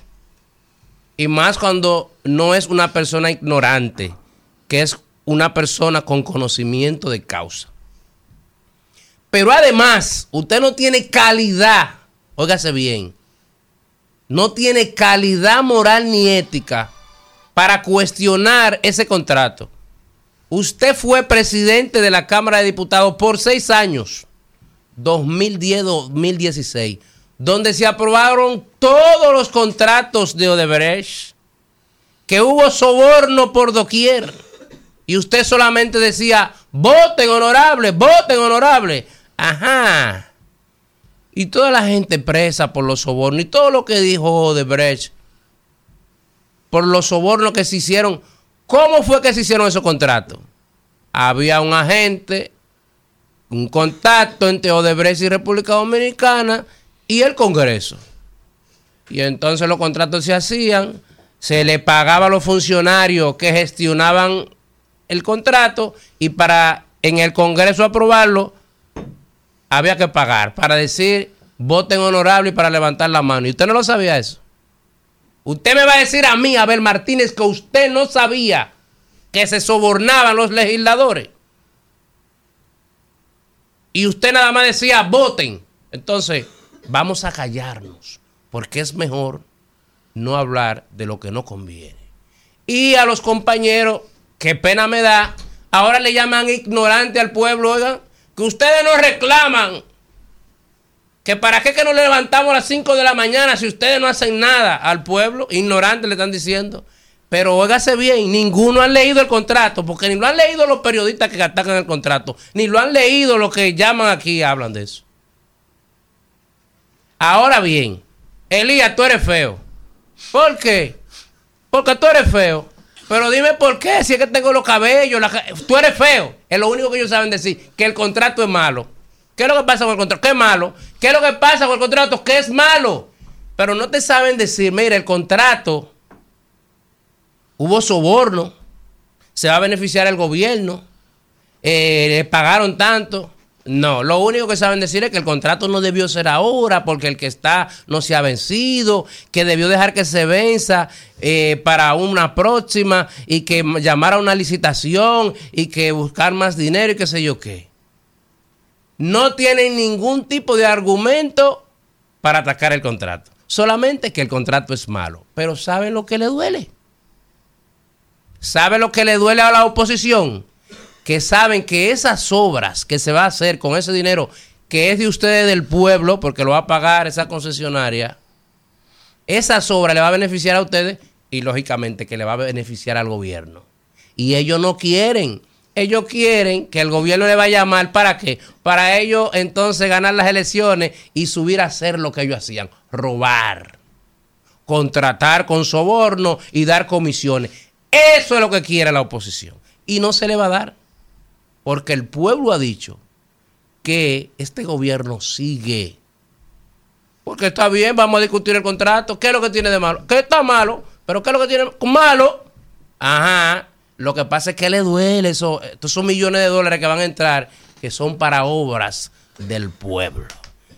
Entonces, miren, y lo voy a dejar ahí. Con, con relación a la Junta Central Electoral que dice que abre la campaña electoral, mire, Román Jaques, que fuimos compañeros de trabajo y que también es abogado, y que nosotros los legisladores hacemos leyes para que se cumplan. Y he dicho que la Junta Central Electoral es una irresponsable. ¿Sabe por qué? Porque aquí se está en campaña electoral hace dos o tres años ya.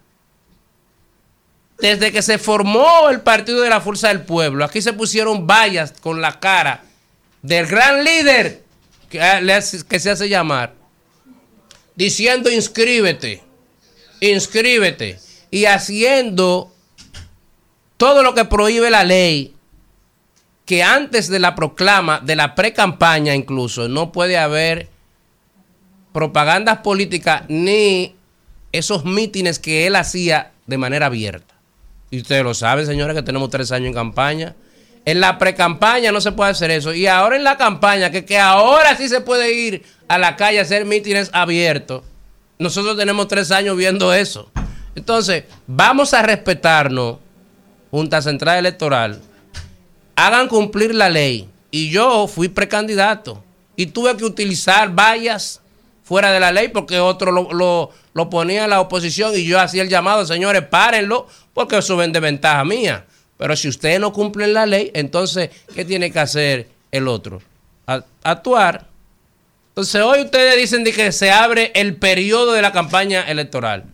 Por Dios, respetémonos, que las leyes son para respetarse. Y ustedes dejaron que la oposición hace tres años esté en campaña. Buenos días. Bueno, 8.40 minutos de la mañana, seguimos aquí en el rumbo. Las pausas son más caras que el programa en vivo, ¿verdad? Sí. Lo que se debate aquí en pausa, queda en la pausa. Diga Sí, conmigo. pa- pa- pa- la- quedó en la pausa, un pedazo No. de sombra que nos quieren, y este hombre convenciéndonos de eso. Ah, no, a mí- a mí pasa no me va a convencer. La verdad es que la oposición es atrevida. Usted sabe que hace unos días yo señalé aquí eh, un caso que está aconteciendo en España, en Madrid, por parte de dominicanos que están pasando eh, unas vicisitudes con un cambio de actitud en términos de la burocracia que implica usted expatriar el cadáver, el cuerpo de un nacional dominicano desde España, desde Madrid hacia República Dominicana. Eso tenía todo un procedimiento instaurado desde hace años, inclusive hasta con un seguro que el propio consulado gestiona con la, con la dominicanidad, pero ahora no tan solo que ya no tienen las coberturas, sino que también le están exigiendo más dinero desde el mismo consulado y están llevando a que dominicanos tengan situaciones de que tienen que pasar 20, 30, 40 días con los cuerpos de sus familiares en eh, frigoríficos y cada día le implica hasta 140 dólares, euros de costo por día en términos de mantener frisado ahí un cuerpo. Pero vamos a ver el caso de San Quintín, eh, Luis eh, San Quintín, que es alguien que es un dominicano que vive en Madrid y que ha atravesado también algo, eh, un caso como el que estoy señalando. Bu- Bueno, buenos días, Luis. Gracias por estar con nosotros. Muy buenos días a todo el público televidente. Eh, Luis, eh, ya Víctor ha hecho una introducción del lamentable caso que a ustedes les ha tocado vivir, pero si pudieras con tus palabras describirnos cuál es la situación y la complicación que como dominicano en España has tenido para poder expatriar un familiar fallecido. Cuéntanos eso. Vale, eh, mi padre falleció el día 4 de noviembre y hemos tratado para, porque no soy hijo único, era hijo único de él, y he tratado de, de- con Cancillería, que se lo agradezco mucho, que me han tratado súper bien, pero en consulado no, el consulado dominicano no me han, yo- no me han ayudado en nada. Y me tratan, me marea, como dice buen, en buen dominicano, me marean, me marean, nada. Pero vamos a ver, Luis Eduardo, cuando tú dices que en, el, en la Cancillería te han dado un buen trato y que en el consulado no, ¿qué es lo que ha pasado? ¿Te apersonaste al consulado? ¿Qué ellos deberían de haber hecho y qué han hecho? Que tú entiendes que te están mareando. el salvoconducto que no no lo quieren eh, un segundo ¿me están escuchando bien? Sí, te escuchamos. te- adelante. Adelante, Luis Eduardo. ¿Estás ahí? Sí, sí, fui, me hicieron un sinnúmero de preguntas, eh, que qué cantidad de dinero disponía, yo le dije que no disponía de ninguna cantidad. Soy, como repito, hijo, hijo único y no, no tengo ayuda de, na- de más nadie, entonces fui al consulado, que es la única vía que puedo para que, como somos dominicanos, para que me ayudaran. ¿Y qué te dijeron en el consulado además de eso? eh, esto que, que, que cantidad disponía. Yo le dije que no disponía de ninguna cantidad y me dijeron que tardaba 60 días para trasladar el cadáver. Donde eso, según tengo entendido, antes tardaba de algunos 15 días. Sí. Entonces, no sé por qué ahora 60. Entonces, el cadáver va a llegar en muy mal estado a Santo Domingo. ¿Y cuánto tienes que pagar por día por tener el cadáver eh, refrigerado en donde los tienes? 140 euros. ¿Por cada día? Sí. Wow. Y está desde el día 4 de noviembre. A- Sí, a- ahora entonces- bien, el consulado no se ha hecho responsable de ir en auxilio de ti, de tu familia, para expatriar el cadáver, ¿verdad? No. Me preguntaron que por qué no me he eh, que por qué no busqué otro presupuesto y todo eso, pero que primera vez que me pasa el caso y, y como ¿Cuán- le digo, vivía solo aquí con mi padre, soy hijo único. Cuando te hablan de otro presupuesto, ¿a qué que se refiere ese personal del consulado? Porque hablando con tu esposa, ella me indicaba que le preguntaban que si había más dinero, que si había más dinero. Sí. ¿Qué- ¿A qué se Eh, refiere? Se refiere, o sea, el presupuesto de otra funeraria, Bueno. el presupuesto de otra funeraria, Sí, que no, no entiendo eso.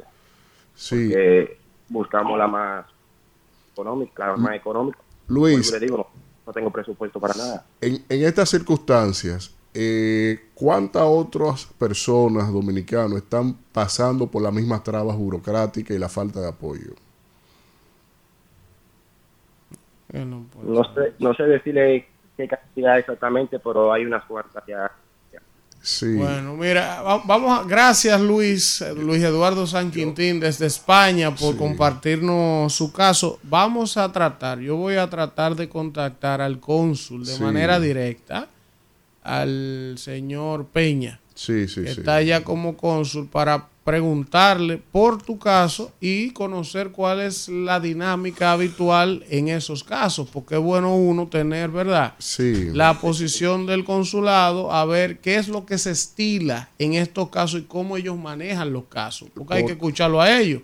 Y después que le explique, entonces le vamos a presentar tu caso a ver qué es lo que ha pasado, que ellos establecen que tienen que durar 60 días para poder ayudarte y por qué no lo pueden eh, colaborar de alguna manera con los costos, porque por ejemplo, mucha gente no entiende lo que implica, pero para una gente que no es rica, tener que pagar 140 euros diarios Y en esperar España 60 y días. esperar 60 días, eso es una Más locura. 7 mil que te cobra línea aérea por traerte el cadáver. 7.000 euros. 7 mil euros. ¿Tú entiendes? o sea, Entonces, es mejor viajar vivo. antes de uno pensar, eh, Sí. antes de uno inferir, por decirle de alguna manera, que Sí. ha habido una negligencia del Yo- consulado, yo prefiero, por prudencia, ¿verdad? Escuchar al cónsul, Escuchar la otra parte. plantearle al cónsul y ver qué él dice. Entonces, a partir de ahí, uno sacar una conclusión. Lo importante con este caso de Luis Eduardo es que vamos a tratar de hacer la gestión Yo, para ver si le, si le ayudan y le yo, yo colaboran. entablé contacto telefónico con dos eh, empresas que dan este servicio de funeraria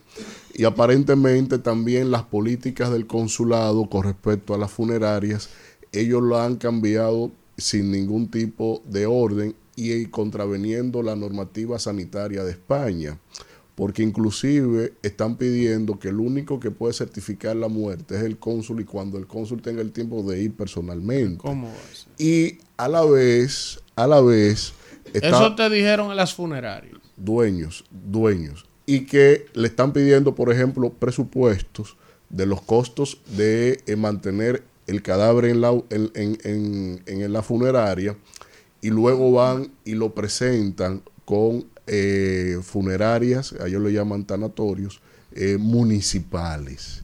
Y, eh, Pero ¿cómo así? Vamos a ver o por sea, parte. O de- sea, que el consulado le está pidiendo, por ejemplo, en el caso de él, Sí, un dinero de que para mantenerlo refrigerado, ¿verdad? Para ellos asumir los costos de mantenerlo, el consulado. Entonces, cuando la gente le paga eso, ellos cogen y lo llevan a una funeraria municipal, Municipal. que debería ser gratuita. y o más accesible. Y a la vez, a la vez, está aconteciendo de que el, el- los dominicanos que tienen un seguro que el propio pagan al consulado, que es un servicio de que le, se le da a la dominicanidad, ese seguro aparentemente no están teniendo la efectividad, digamos, de las coberturas en póliza que debe tener para casos como estos y sobre todo pagar la expatriación del Mire, cuerpo. vamos a hacer un contacto. Yo le voy a pasar el teléfono a Claudia del cónsul en España. Sí, vamos a ver que su lo reacción. llamemos.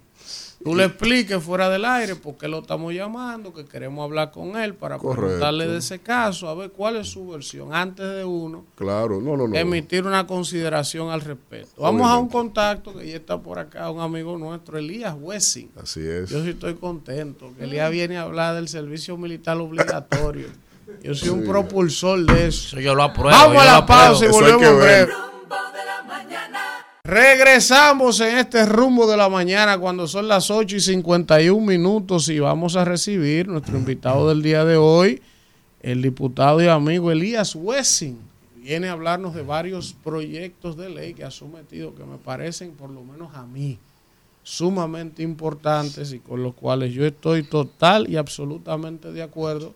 Incluso ustedes saben que hace unos meses aquí traje la propuesta de que en este país había que promover y aprobar e incentivar el servicio militar obligatorio. Evidentemente, toda propuesta de ese tipo va a tener gente a favor y gente en contra, porque esa es la naturaleza de la democracia.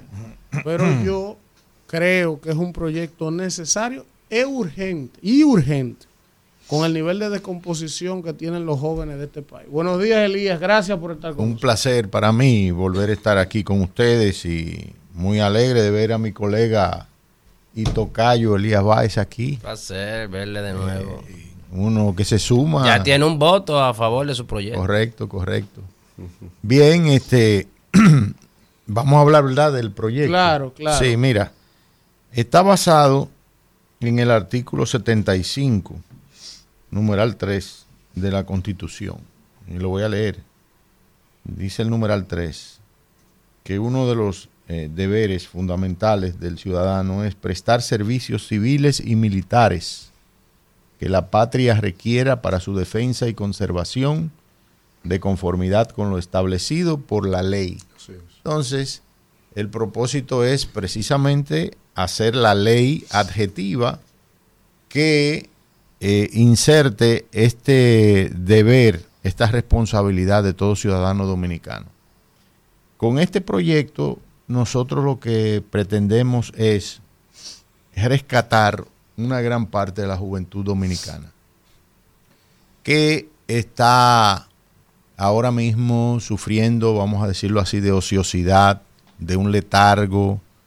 eh, se habla de los ninis que ni hacen una cosa ni la otra. En fin, yo entiendo que si comparamos lo que es el servicio militar como lo estamos enfocando en este proyecto, eh, vemos que países como Suecia, Noruega, que son siempre paradigmáticos y a los que los políticos nos referimos siempre, que quisiéramos tener una sociedad avanzada así, eh, y son democracias, se aplica este servicio y son países que no se han hundido ni, le ha pasado nada malo.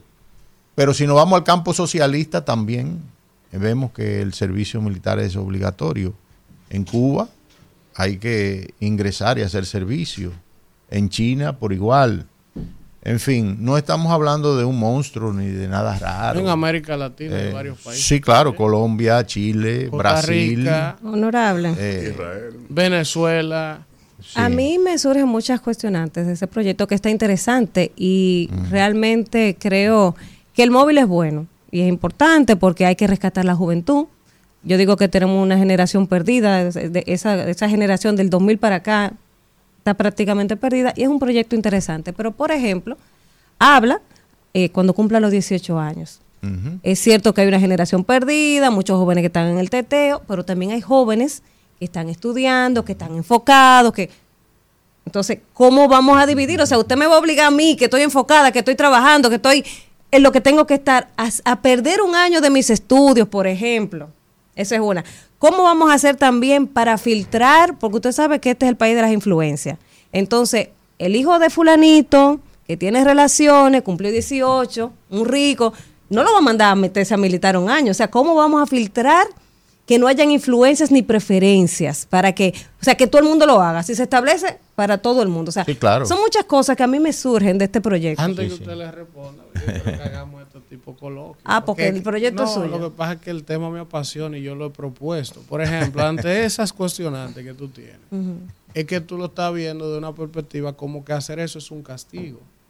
Y Bueno, no es pero, un castigo. pero es que ese es el proyecto de ley, porque es para reencauzar la, Sí. la juventud que Pero- está perdida. Pero, pero hacer servicio militar obligatorio, tú no puedes verlo como un castigo, porque son herramientas, herramientas que le van a servir Sí, a todo el mundo, al que esté descarriado y al que no Está bien, que el descarriado. diputado me responda. Está bien. Y, y por ejemplo, también ahí mismo, y escúchame, ahí mismo en la pregunta, eh, dice el proyecto que los que reciben ayudas sociales obligatoriamente... te- esa más o menos yo la pudiera sopesar, ¿verdad? O sea, el que recibe ayudas sociales obligado tiene que hacerlo. Entonces, Mira, la ley es igual para todos, rico, pobre, clase media. En democracia, eso es lo que nosotros tenemos que luchar, de que la ley eh, no privilegie a nadie. Entonces, este es un proyecto que crea la Superintendencia General del Servicio Militar, eh, basado en la Constitución. ¿Por qué a los 18 años? Bueno, porque a los 18 años tú eres ya mayor de edad y adquieres derechos civiles y políticos de acuerdo con la Constitución de la República.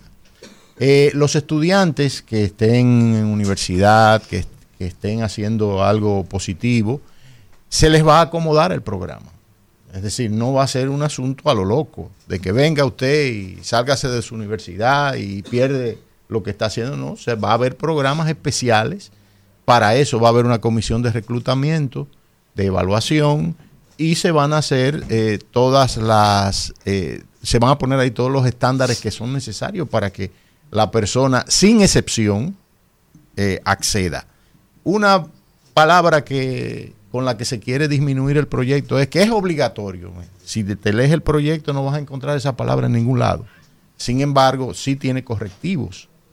Porque si tú estás diciendo que hay una responsabilidad constitucional y tú la dejas ahí, muy bonita esa palabra en la constitución, pero no la traduces en una ley para que se cumpla esa responsabilidad, ese deber, entonces tiene que haber ciertos correctivos. Si a ti te están subsidiando, si, si te están dando un subsidio, un bono gas, un bono lo que sea, y tú no quieres ir a hacer tu servicio militar, a ti se te va a quitar eso, porque como quiera que sea, reitero, es un deber. Hablamos siempre de muchos derechos, que tenemos derecho a esto, derecho a lo otro.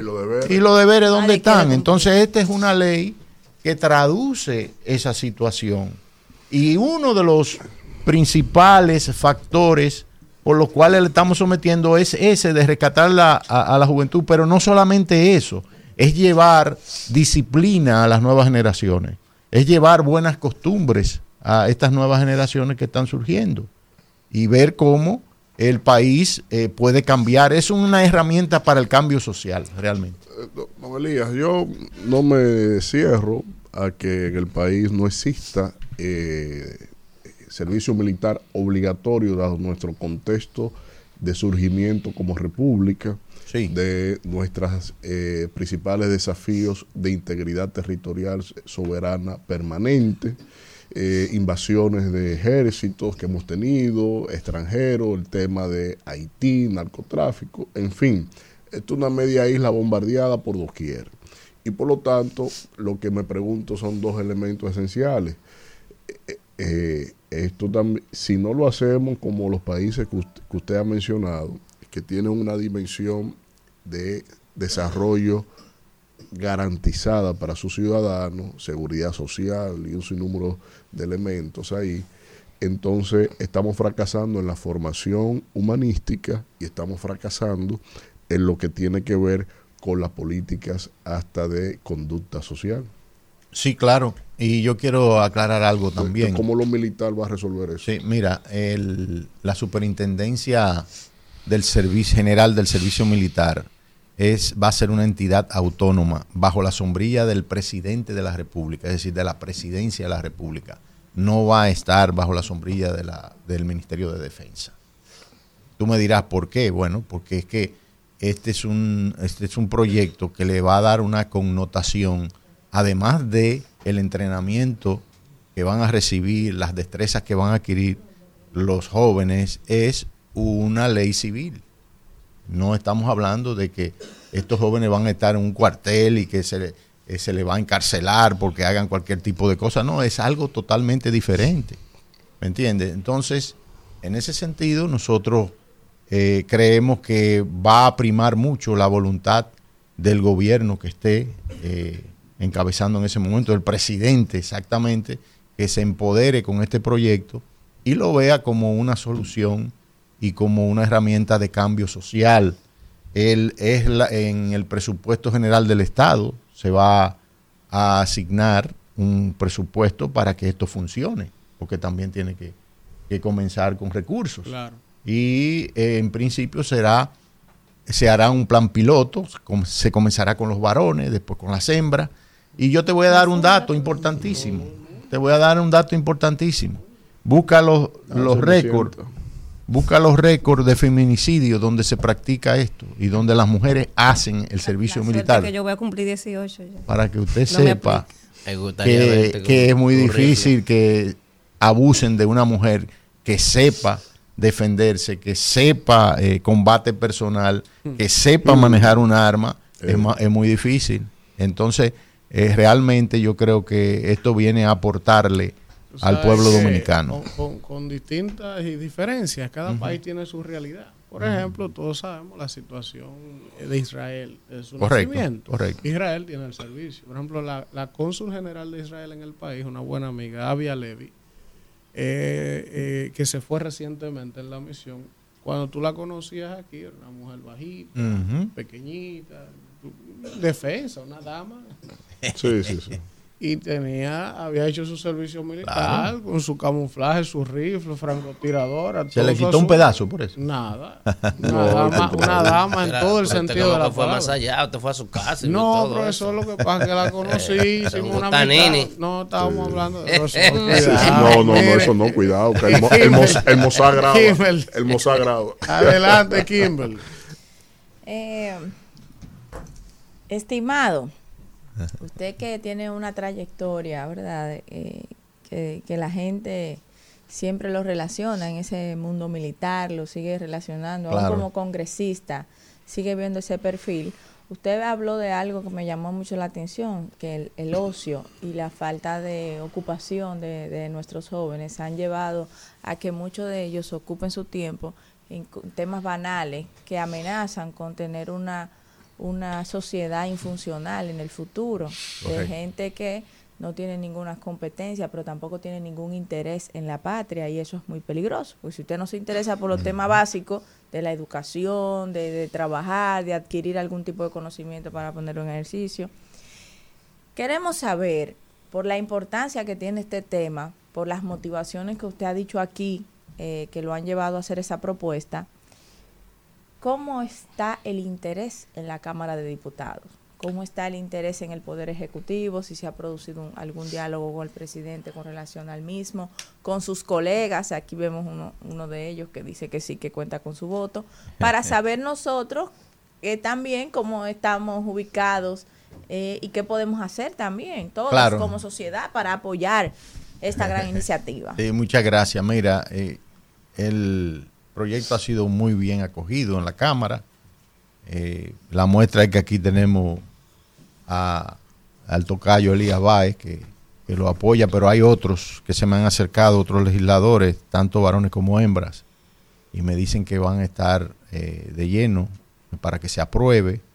Y están interpretando, Kimberly, el sentir del pueblo dominicano. Mira, se han hecho varias encuestas espontáneas eh, por las redes y esto da 65 a, Mucho. a una minoría, mucho a poco. La gente quiere eso, los padres de familia quieren eso. Y los mismos jóvenes, y los mismos jóvenes. Eh, yo pienso que estamos dando un paso de avance. Nosotros esto lo vamos a, a socializar lo más posible en la comisión cuando esté, si hay que hacer vistas públicas para que se mejore, porque el proyecto es perfectible, no estamos Claro, diciendo que claro. el proyecto hay que aprobarlo así como está, puede mejorarse, pueden venir ideas eh, importantísimas. Que se pueden incorporar. Exactamente. Por ejemplo, yo Correcto. le tengo una de entrada. Le Ajá. pedí que me lo mande, el borrador. Ah, sí, te lo voy a mandar. Quiere firmar con usted ese proyecto. Ah, Tiene que ponerlo en lado. Yo sí, yo sí. Mire, por ejemplo, una propuesta que yo le tengo, porque yo no lo he visto, quizás esté.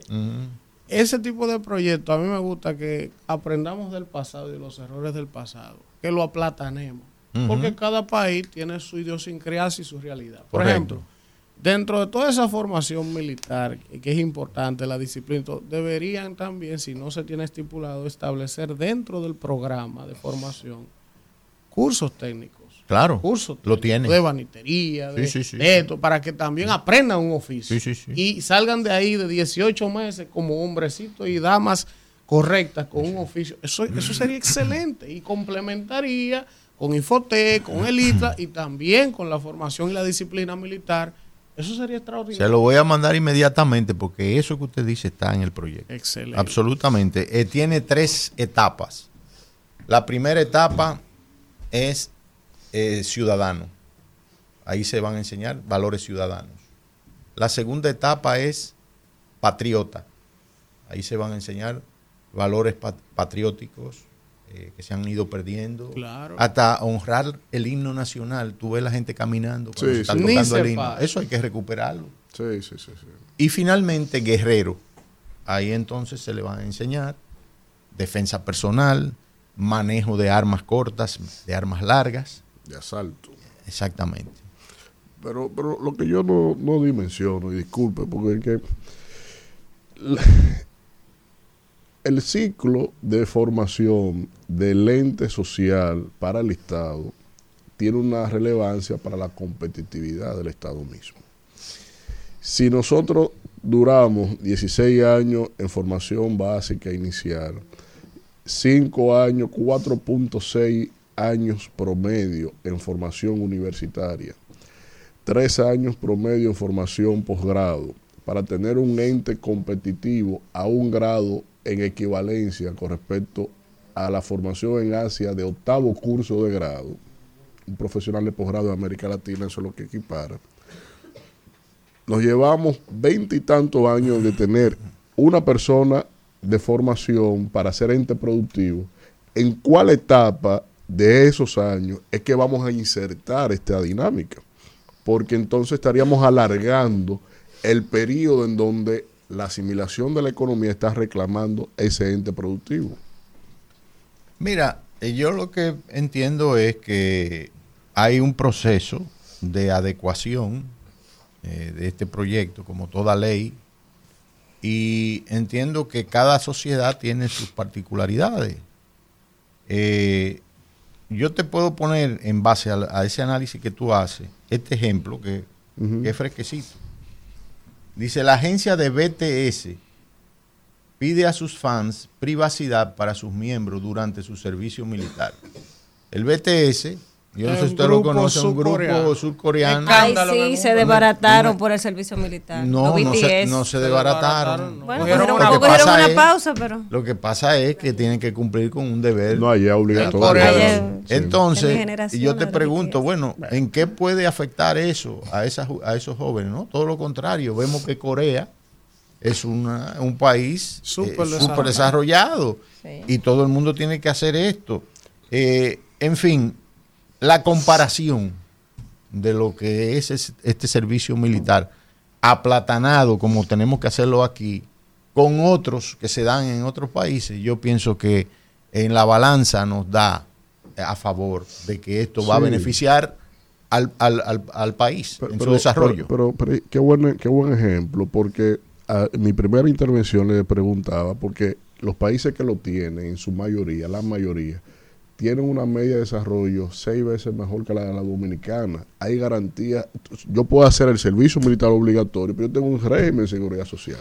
Yo puedo hacer servicio militar obligatorio, pero desde el que estoy en el bachillerato o equivalencia, ya el Estado me tiene perfilado para un sistema productivo industrial o de servicio. Entonces, cuando, cuando el Estado funciona en el nivel de desarrollo, Corea del Sur, hace 60 años, ellos edificaron cuál era el modelo de desarrollo que querían. Claro. Y, lo, y el denominador común de Israel, Corea del Sur, Noruega, Finlandia, son países, Suiza, son países que tienen el mejor sistema de educación Pero- del mundo. Pero vete a los otros, porque nada más no son esos. No, no, no. Estamos vete hablando- a Costa Rica, vete a Sí, Colombia, vete a pero- Paraguay. Pero, pero vete a- Costa Rica tiene mejor nivel, Paraguay tiene también. mejor sistema de educación que nosotros. Pero- Paraguay tiene muy poca población. vamos y- hacia allá. No, Tranquilo. pero yo no me voy a focalizar en Paraguay para tener una iniciativa de vida como esta, sino en los países más desarrollados, que es donde uno tiene que proyectarse. Entonces, esos países tienen resuelto su dinámica económica, social, seguridad social.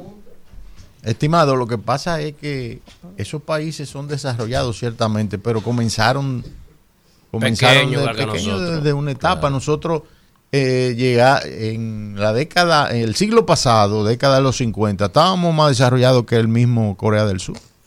Corea del Sur hizo su proyecto de nación y, y está donde está. Nosotros lo que tenemos es que avanzar. Nosotros eh, eh, los problemas que tiene este país son complejos y esas complejidades tenemos que afrontarlas desde todos los ángulos y todas las aristas. este es un problema que estamos tratando de darle una solución y estamos interpretando la constitución de la república. Porque esos deberes que están ahí, si Claro, tú lo dejas claro, ahí, claro. que ah, eso está muy No, bueno. ahí están, ¿Y exacto. Sí, sí, sí, ¿Y cuál es tu, tu deber para con, la, con el país, como dice la constitución? ¿Qué tú estás haciendo? Ah, bueno, tenemos ahora un problema también muy serio con la inmigración haitiana. Entonces, este es un proyecto que puede también tener esa perspectiva de ser pre- de precaver situaciones en el futuro. Para quién para nuestros nietos nuestros hijos o nosotros mismos. Fíjate lo que acaba de pasar en la frontera. Cómo entraron esos policías haitianos hicieron lo que le dio la gana allí.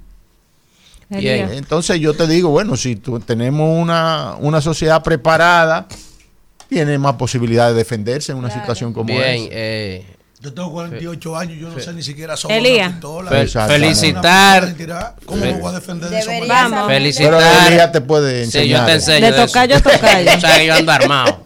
Mira, felicitar al tocayo Elías, además de colega en la Cámara de Diputados por este esta gran iniciativa. gracias Porque además, Víctor habla del de qué garantiza el Estado a los ciudadanos.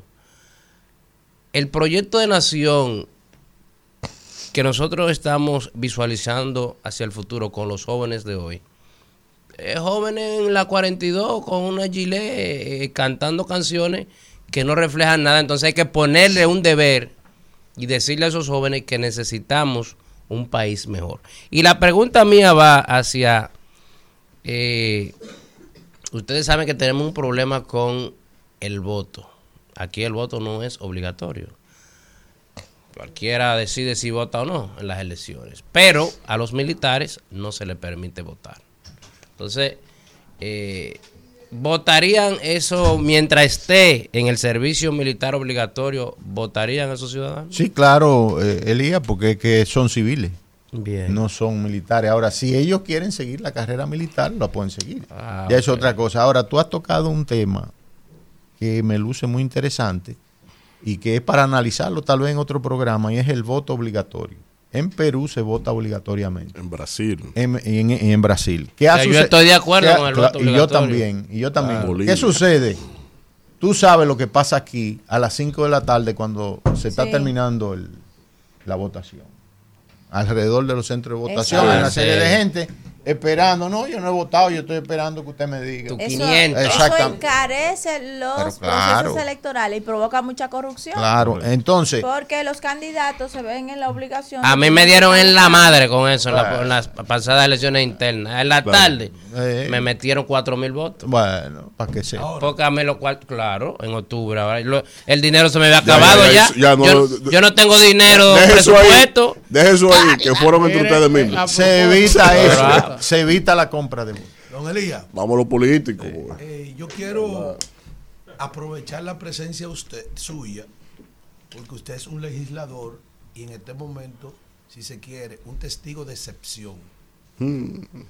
sobre algo que ha acontecido que es de interés nacional y que tiene reacciones en favor y en contra y que yo me atrevería a apostar que la mayoría de los que están conscientes y viven pendientes a los medios, porque la gente de la gilet, como usted dice, los gilet, Los la sí. gente los gilet en la boca, la gente la gurrupela, la gente la gibullinga, ¿eh? la gente de la esterilla, del refajo de mula, Del teteo. del teteo, esa gente no está en esto, ellos no saben nada de lo que está pasando. ¿Del con refajo ellos. de mula? Sí, el refajo de mula. Tú le preguntas por el muro y creen que es el muro de la casa. Sí, ellos no están, esa, esa gente no está en eso, esa gente lo que están en otra cosa.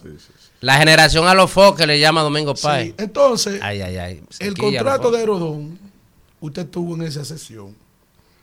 Muchos dicen que fue un proceso al vapor. Oye, sí, que vamos a hablar de eso. la cantidad de páginas que tiene, unas 796 páginas, no hubo tiempo para verla completamente ni en comisión, ni tampoco en el pleno completo de la Cámara de Diputados. 15 días. Yo quiero saber su opinión y cuáles son los puntos oscuros que se señalan en contra de ese contrato, si es que usted entiende que lo hay desde su punto de Mira, vista. eh, yo pienso que ese es un contrato que refleja eh, parte de la cultura política de la República Dominicana cuando se habla de reelección. Eh, es un contrato que pudo muy bien haberse estudiado con, con un poco más de paciencia y, y auscultar eh, muchas cosas que realmente no están claras. Porque, por ejemplo, ahí hay anexos que no están en el idioma español, están en el idioma inglés. Y entiendo que eso hay que, había que traducirlo para nosotros chequear. Entonces, eh, esa parte es deficiente y yo lamento que los colegas oficialistas no pararan mientes en eso. Debieron de haber eh, dado un tiempo más, porque eso era lo que estábamos pidiendo, que se nos diera un poco más de tiempo para nosotros estudiar el proyecto. Entonces, este es un contrato que va a generar todavía mucha discusión y muchos problemas. Y yo me sumo a lo que acaba de decir el presidente Leonel Fernández, de que este es un, un proyecto que va a haber que hasta impugnarlo en su momento, si no se aclaran eh, ciertos Elías. términos del mismo. Elías. Entonces, eh, yo te debo decir que no estaba en la sesión, porque yo tuve que salir a un asunto de emergencia de salud de un pariente que tuvo un accidente. Y yo no participé en la sesión, pero si hubiera estado, me hubiera pronunciado en la forma en que lo estoy haciendo aquí. Elías, finalmente, por razones de tiempo, ya eh, tenemos que invitarlo otra vez para hablar de política. Gracias, hermano. Mire una cosa, otra sugerencia que me encantaría, y creo que ese proyecto sería una eh, un momento idóneo para esto. Constitucionalmente aquí se aprobó el tema del referéndum y eso se ha engavetado. Nadie quiere meterle el pico a eso. Entonces, como los temas que se han propuesto para habilitar la figura del referéndum en el pasado son tan problemáticos como el aborto, la vaina, esto es un tema idóneo. Vamos a someter a la gente a un referéndum para el servicio militar obligatorio y de paso lo dejamos habilitado ahí. Estaría totalmente de acuerdo con eso. Mándenme los créditos. Totalmente. Totalmente. Cuánta humildad con de Gracias al diputado Gracias Elías a ustedes, Huesi. un Cuente placer. con nosotros, eso hay que aprobarlo. Es Vamos malo, no le dieron tiempo, no lo leyeron, lo único que saben decir. Bueno, regresamos en este rumbo de la mañana cuando son las 9 y 22 minutos y vamos a continuar con el comentario de Kimberly Taveras.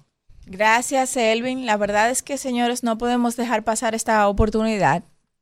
Hace como algunos cuatro meses yo estuve hablando y haciendo un análisis eh, desde este espacio de las diferentes pruebas de PISA en las que había participado el país, eh, que no se incorporó desde el principio, pero sí eh, participó en los últimos dos estudios que se hicieron. Y ya salió la publicación del que se realizó en el 2022. La prueba de PISA, como ustedes bien ya saben, es un programa de evaluación que se hace a los estudiantes de manera internacional, a los 81 países que participan de ella, para medir su progreso. A los estudiantes de 15 años, para ser específica, se le da esta prueba y eh, este estudio se hace desde la Organización para la Cooperación y Desarrollo Económico de los 32 estados que la componen y tiene acento en París, en Francia, y es una de las pruebas más prestigiosas del mundo. Y bueno, pues la prueba busca medir las competencias, el desarrollo, en, en- específicamente en matemática, en lectura comprensiva y en la cultura científica de los estudiantes de cada uno de los países. América Latina, como ustedes bien ya saben, pues ha tenido muchos problemas en, la medición del desempeño en los países que participan en la misma. Y nosotros como país hemos tratado de superarnos. En esta ocasión hemos tenido una buena noticia porque ha habido un ligero progreso, un ligero progreso que hay que celebrar porque todo lo bueno hay que celebrarlo.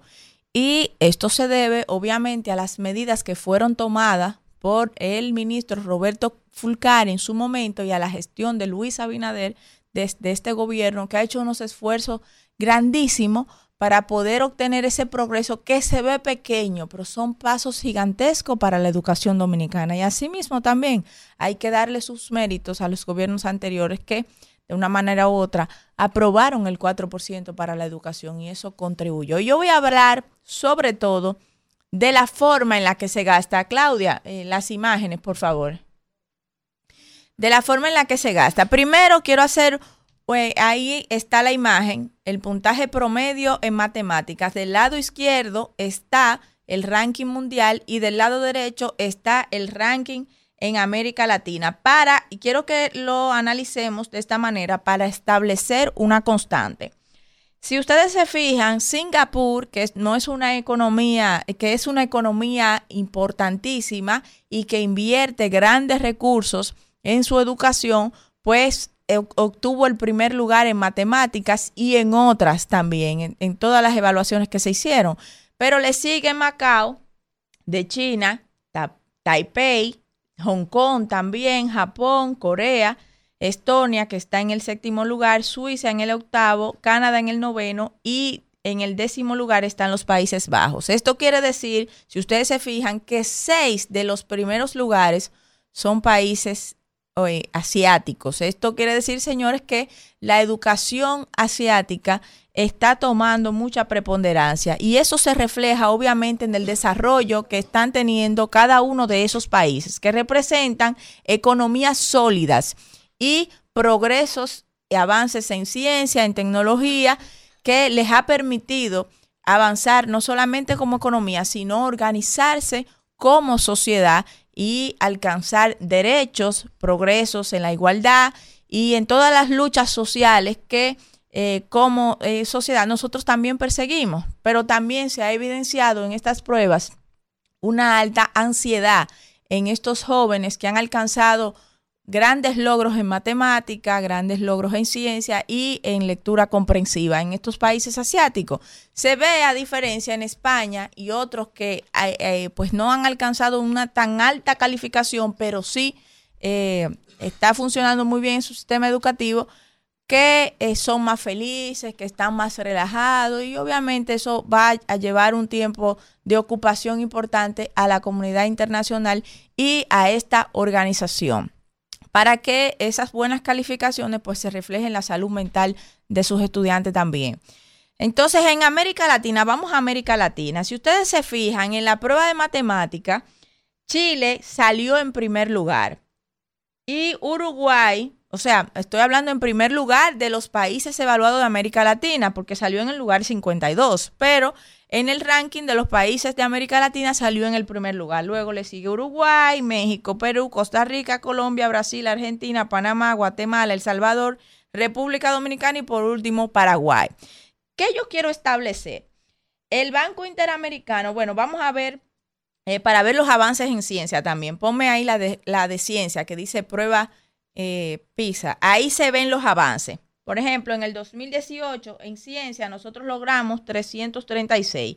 Ahora nosotros logramos tener 360, una puntuación de 360 que, como dije, está por debajo del promedio de lo establecido en la prueba, que fue 470, pero hemos avanzado con relación al 2022. Entonces, si vemos Argentina del 2018 que sacó 404, en el 2022 ahora sacó 406, pero hay otros países que han retrocedido en su, es verdad, no han tenido avance, porque de todos los países que se midieron, 81 países, solamente 11 avanzaron y República Dominicana es uno de ellos. ¿Por qué? Bueno, la pandemia es una de las razones más importantes. Ustedes recuerdan que el ministro Roberto Fulcar usó el, método de que se aperturaran las clases rápidamente eh, y eso fue primordial. El regreso a clase a temprano, eh, tan pronto se pudo, la, organización de ese eh, temprano regreso a clase y la asistencia constante a sus hogares, a los niños, para que no le faltara la alimentación, los materiales, etcétera. ¿Y qué pasó luego también? Bueno, yo ahora quiero que pongamos este cuadrito porque el Banco Interamericano hizo su análisis también de estas pruebas. ¿Y qué dice el banco? Aquí yo voy a mostrarle una gráfica donde en la gráfica establece la inversión acumulada por estudiante de los 6 a los 15 años. O sea, cuánto el país ha invertido en ese estudiante con relación a, de los 6 a los 15 años en su educación. Y el nivel alcanzado por el país en estas pruebas, que va obviamente de 320 a 600, que es la máxima puntuación. Si ubicamos a República Dominicana, ustedes pueden ver que está entre los 40 mil y 60 mil dólares. Quiere decir que está llegando casi a los 45 eh, mil dólares si vemos en dónde está la media de República Dominicana por estudiante invertido desde los 6 a los 15 años, que es un gran logro. Pero esta inversión no está reflejada en los resultados que hemos obtenido porque hay países que tienen menos inversión, para ser exacto, 23 países que tienen mucho menos inversión que nosotros, como es el caso de Vietnam, como es el caso de México, de Perú, de Jamaica, de el mismo Salvador, eh, de Colombia, de Argentina, que están muy por encima en los logros alcanzados por la prueba PISA. Es más, Turquía, eh, Vietnam, por ejemplo, que está por debajo de los 20 mil dólares, esto es increíble, ha alcanzado un porcentaje altísimo. Pero vamos a ver a Perú. Perú, que está eh, llegando casi a los 22 mil, 23 mil dólares, pues está también eh, llegando al, casi logra el promedio establecido por la prueba PISA. ¿Qué quiero decir con esta comparación, viendo la inversión en esta tabla? Por una de las unidades económicas que realizó una evaluación a la prueba PISA? Bueno, pues que evidentemente hemos tenido un gran logro en la inversión en la educación.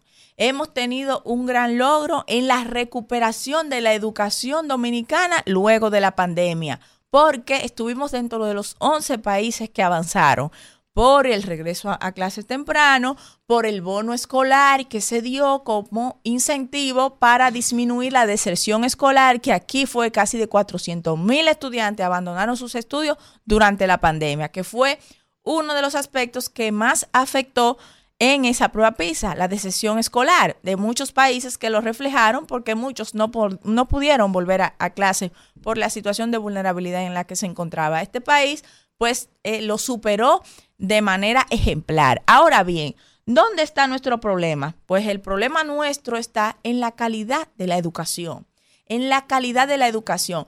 ¿Qué se observó en esa prueba PISA? Que todavía no hay igualdad entre niños y niñas. Las niñas sacaron un porcentaje menor en matemática, o sea, en el pensamiento lógico, que los niños, pero sacaron mayor nota en la lectura comprensiva. ¿Qué se observó también aquí? que República Dominicana tiene la mayor cantidad de estudiantes, porque una cosa es el promedio como país y otra cosa es por estudiante que sacó menos nota en la evaluación de matemática y demás. Lo que quiere decir, señores, que nosotros como país tenemos que enfocarnos en que nuestros niños, niñas y jóvenes tengan el incentivo suficiente para aprovechar, aparte, claro, de la calidad de la educación en los docentes, la calidad de esa, la, la creación de competencias. He hablado mucho aquí de la metodología pedagógica de la educación que debe usarse en las escuelas para interesar a los niños. También debe haber un incentivo para los niños. Por eso yo quiero plantear la necesidad de una especie de incentivo escolar que vaya dirigido a las familias para los niños que hayan sido evaluados, ¿verdad? Por los maestros o que se establezca algún mecanismo, quiero dirigir esta propuesta al Ministerio de Educación, un incentivo de logros de lectura, de matemática y en ciencia, y que ese incentivo se deposite directamente a las familias, pero que sea autorizado por el personal establecido en el centro para evaluar ese crecimiento de cada estudiante. Eso va a provocar que los estudiantes se esfuercen, porque ¿dónde es que ellos encuentran la distracción? En las pandillas, en los puntos de droga, que le ofrecen, mira, te voy a dar tanto para que tú me lleves esta droga allí, te voy a dar aquello para que tú me hagas este trabajo, la chica, la prostitución, te voy a dar tanto para que tú te vayas conmigo a esta fiesta y de allí te vamos. Entonces vamos a competir con ellos y esos recursos que tenemos en el Ministerio de Educación, aparte de crear competencias y la infraestructura necesaria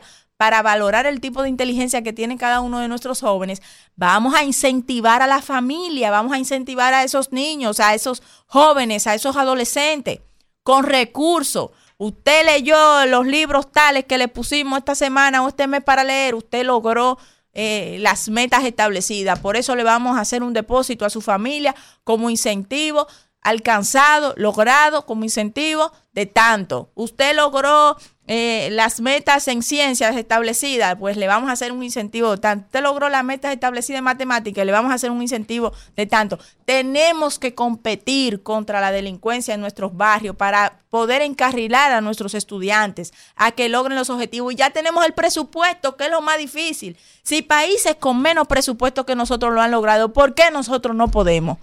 Vamos, adelante, gracias. Isidro. Regresamos en este rumbo de la mañana cuando son las 9 y 36 minutos y vamos a conversar con un amigo de este espacio, una persona Así que es. siempre es importante conversar sobre temas vitales como es el tema de la educación a propósito del comentario de Kimberly la prueba PISA. Darwin Caraballo, quien es director ejecutivo de Educa y quien siempre es importante hablar con él. Gracias hermano por estar con nosotros. Gracias a ustedes por estar eh, tratando estos temas y por pensar en Educa para compartir con la audiencia algunas reflexiones. Darwin, eh, hemos visto la presentación más reciente de los resultados de la prueba PISA. Hay algunas personas que la interpretan con pesimismo, dicen que salimos siempre en los últimos lugares. Yo soy de los que veo el vaso medio lleno y veo algunos avances. Creo que dentro de lo negativo y de los retos que tenemos, eh, el hecho de que haya algún síntoma de avance, creo que puede ser una motivación para encarar los retos que se tiene el sistema. El otro día, y perdón que me extienda, participé en una actividad que ustedes hicieron donde me ha marcado bastante una cifra que diste en tu alocución de que se han gastado cerca de 40 billones de dólares durante todo el tiempo de la inversión del 4% y la educación hoy está peor que antes de hacer esa inversión. Entonces, ¿cómo evalúas los resultados más recientes de PISA, Educa y, y el norte a seguir para salir de esos últimos lugares de esa prueba, Darwin? Claro, bueno, primero decir que, que en esa alocución que tú hacías referencia, lo que hablábamos era de estancamiento, es decir, no es que estuviera peor, sigue igual o la mejora es muy menor en función del tamaño de la inversión. Y esto es parte de lo que estamos viendo en PISA. Pero antes de, entrar en esto, yo quiero hacer una reflexión para que la teleaudiencia, que hoy ya es teleaudiencia, eh, eh, pueda comprender eh, la complejidad que tiene este informe y, y el cuidado que hay que tener para la lectura de los datos. Eh, eh, el, el informe de PISA 2022 está distribuido en dos volúmenes. El primer volumen consta, consta de 491 páginas y el segundo de 458. Se publicó el día 5 de diciembre, hace apenas 48 horas, y 30 minutos más tarde veíamos eh, analistas eh, que tenían conclusiones, eh, digamos, categóricas sobre lo que allí se decía. Nosotros incluso tuvimos eh, alguna- algunos reclamos por parte de, de algunos colegas eh, de ustedes de por qué Educa no se expresaba sobre el resultado de las pruebas PISA y simplemente decíamos que estábamos estudiando. O sea, el- el- el- la complejidad del informe es de tal magnitud. Eh, nosotros lo conocimos eh, ese mismo día, no tuvimos acceso, nadie tiene acceso a esto, salvo las autoridades que tienen acceso parcial a los informes de país y por tanto hay que ser cuidadoso con lo que aquí se dice. Eh, esa es una primera este, reflexión porque creo que no hay nadie todavía en la República Dominicana que haya podido leerse las más de eh, 800 páginas que tienen los dos volúmenes de este, el informe PISA. Ahora, eh, ¿qué es lo que ha pasado y por qué hay eh, esta, esta, esta situación que estamos viendo, que algunos celebran y otros siguen mirando eh, con mm, negatividad la, situación? Primero, el país, la República Dominicana, con la edición 2022 completa la tercera edición en las pruebas PISA, que se hacen cada tres años, que tocaban en el 2021, que, pero que por efectos de la pandemia se prorrogó al 2022. ¿Qué, pasó en el pasado con la República Dominicana y PISA? Que en la segunda medición, en el 2018, los valores habían caído respecto de eh, la primera medición. Y nosotros lo explicábamos leyendo la letra chica del informe, diciendo de que esto estaba muchas veces basado en que el país estaba siendo exitoso en integrar a volúmenes de jóvenes, a mantener volúmenes de jóvenes en el sistema educativo y por tanto con eso es natural que se espere una reducción de los promedios en el nivel de logro, cosa que, muy poca este, gente dijo. Y ahora lo que estamos viendo, que es una mejora relativa respecto a 2018 eh, en, eh, en- en las eh, áreas de matemáticas, ciencia y lectura, y en matemáticas y ciencia la mejor de la historia, es el efecto acumulado de una política educativa y de una trayectoria educativa de los estudiantes con 15 años de edad que cuando ingresaron al sistema en 2013 te- estaban en el primer grado de la educación primaria. Es decir, por primera vez desde que se aplican las pruebas PISA, aquí vemos el comportamiento agregado de una cohorte, de una generación que entró al sistema educativo con el 4% y que efectivamente llega a la instancia de la medición de PISA con la eh, eh, acumulación de los resultados que eh, recogen nueve años de inversión en el sistema educativo. De manera que lo primero que hay que decir es que esta mejora, que es importante en términos de que cambia la tendencia, es el resultado de las políticas acumuladas desde 2013 a la fecha, pasando por el esfuerzo de todos los ministros de educación que le ha tocado esta responsabilidad y de todos los gobiernos. Es importante entender esto para despolitizar el resultado de la prueba PISA. Aquí es el resultado acumulativo. Y es más, si me permiten 30 segundos más eh, para complementar esta idea no es solamente el resultado del sistema educativo. Dado que PISA no pregunta sobre contenidos curriculares o, sobre estructuras curriculares del sistema educativo, sino que pregunta aquellos aspectos que los jóvenes de 15 años debieran saber para tener una inserción en la vida adulta, eh, y lo traduce luego en habilidades de lectura, de matemáticas y ciencias, en realidad lo que está relevando es cómo los estudiantes que están en la educación han sido preparados por el sistema educativo y por la sociedad, por la familia también, por el contexto, por el acceso a la tecnología, por los múltiples espacios de aprendizaje a los que hoy los jóvenes asisten y que no necesariamente se restringen a la escuela. Darwin, salvo el caso de Panamá y Chile, en términos de la inversión eh, que se tiene, todos los países de América Latina que se miden e invierten hasta la mitad de lo que nosotros invertimos por estudiante y tienen mejores eh, resultados, salvo Paraguay, algunos casos ahí. La paradoja, que hasta la UNESCO ha estudiado mucho el tema, inversión versus calidad de la educación, cómo resolverlo, porque al final y al cabo, en la composición de la inversión nuestra, todo se va en régimen de incentivos, en infraestructura escolar y muy poco en la inversión en el aula. Sí, pero ahí también hay que hacer eh, algunas precisiones, porque por ejemplo, cuando vemos eh, el nivel de inversión por estudiante, que República Dominicana hoy está en valores muy similares al de Argentina o al de Uruguay, Uruguay un poquito por encima, Argentina levemente por debajo. Pero la inversión en educación es el resultado de una acumulación histórica. La República Dominicana tiene recién esta inversión hace apenas una década. Países como Uruguay o Argentina llevan 100 años en inversiones importantes por estudiante y por eso logran mejores resultados. De hecho, con la inversión actual, República Dominicana debiera apuntar a un puntaje próximo a los 420 promedio y hoy está rondando los 340 puntos promedio. Es decir, pero no podemos hacer una lectura lineal. ¿eh? De hecho, eh, recordemos que la primera generación que tuvo acceso al 4% todavía no vio efectos de de las transformaciones que se hicieron en infraestructura, en formación docente, en transformación curricular, en alimentación, en jornada de tiempo completo, en tecnología, en libros, eh, en mejores salarios docentes que recién se empezó a experimentar ese mismo año. Por eso, y ahí está el dato positivo de esta edición 2018. Dado que esta es la cohorte, la generación que cambia ese punto de inflexión económico que tenía eh, la educación dominicana hasta 2013, se muestra una tendencia al alza significativa en todas las áreas del conocimiento.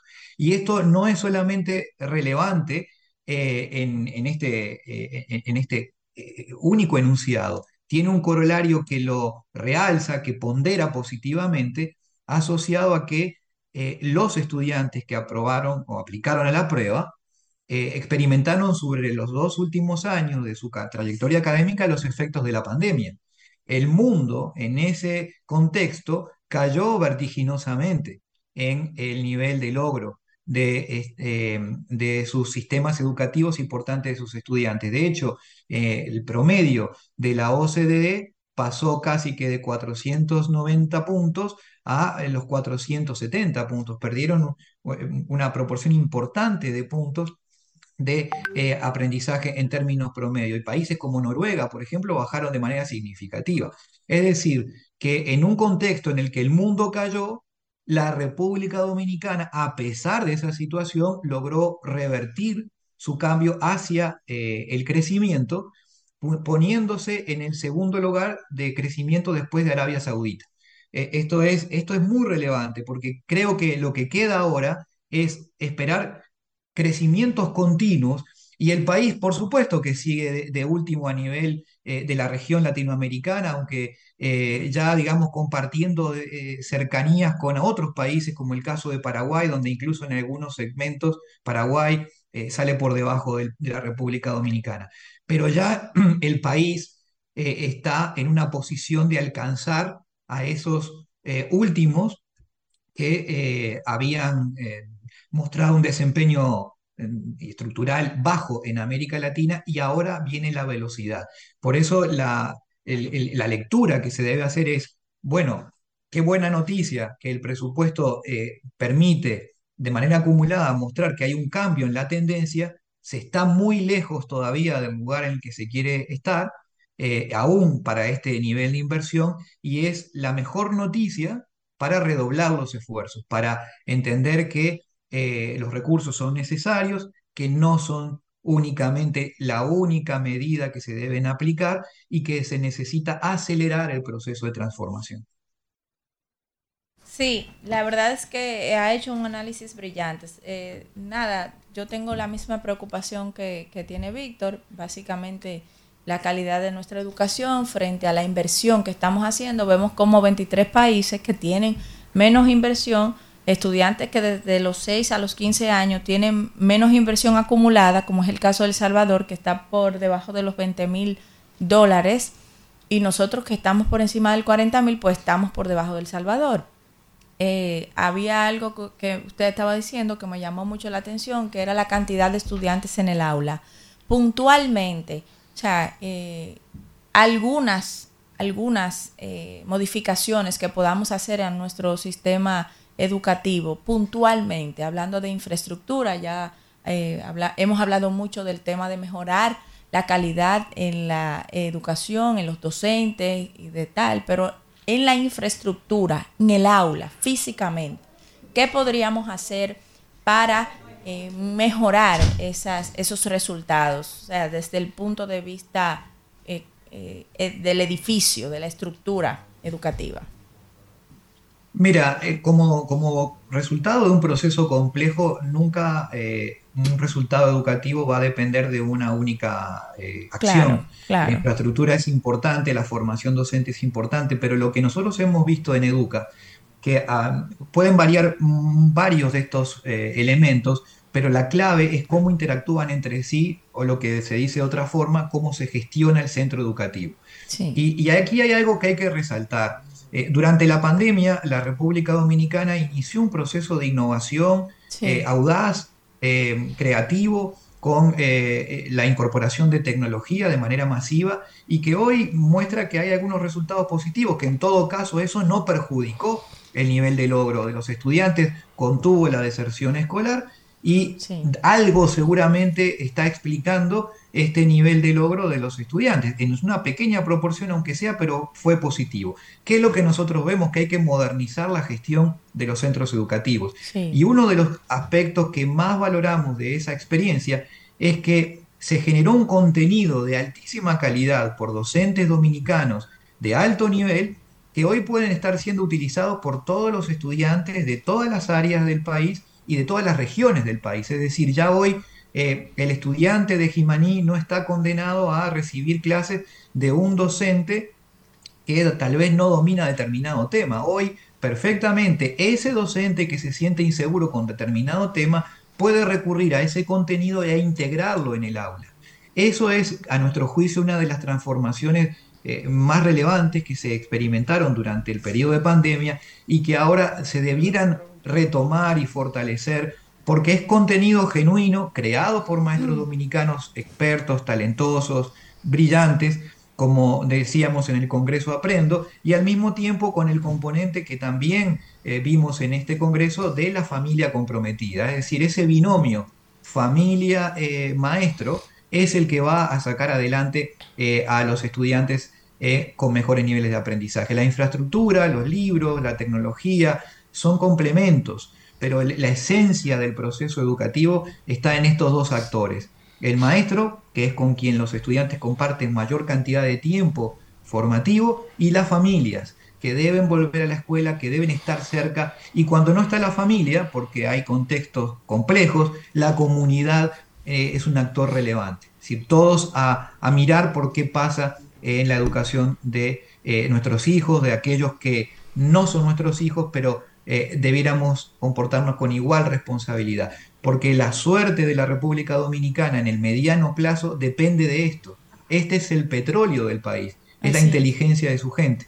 Es en la medida en que tengan la capacidad de generar talento que se van a atraer las inversiones que hoy están golpeando la puerta y que preguntan por el talento de los dominicanos. Y nosotros siempre decimos, el talento, el talento de los dominicanos es infinito, pero muchas veces requiere de herramientas que hay que eh, dejar en ellos a través de un proceso formal de educación. Correcto. Gracias. Elías. Elías. Bien, gracias. eh, un placer. Mire, a mí me preocupa el asunto de los profesores. Aquí poca gente se interesa en estudiar magisterio.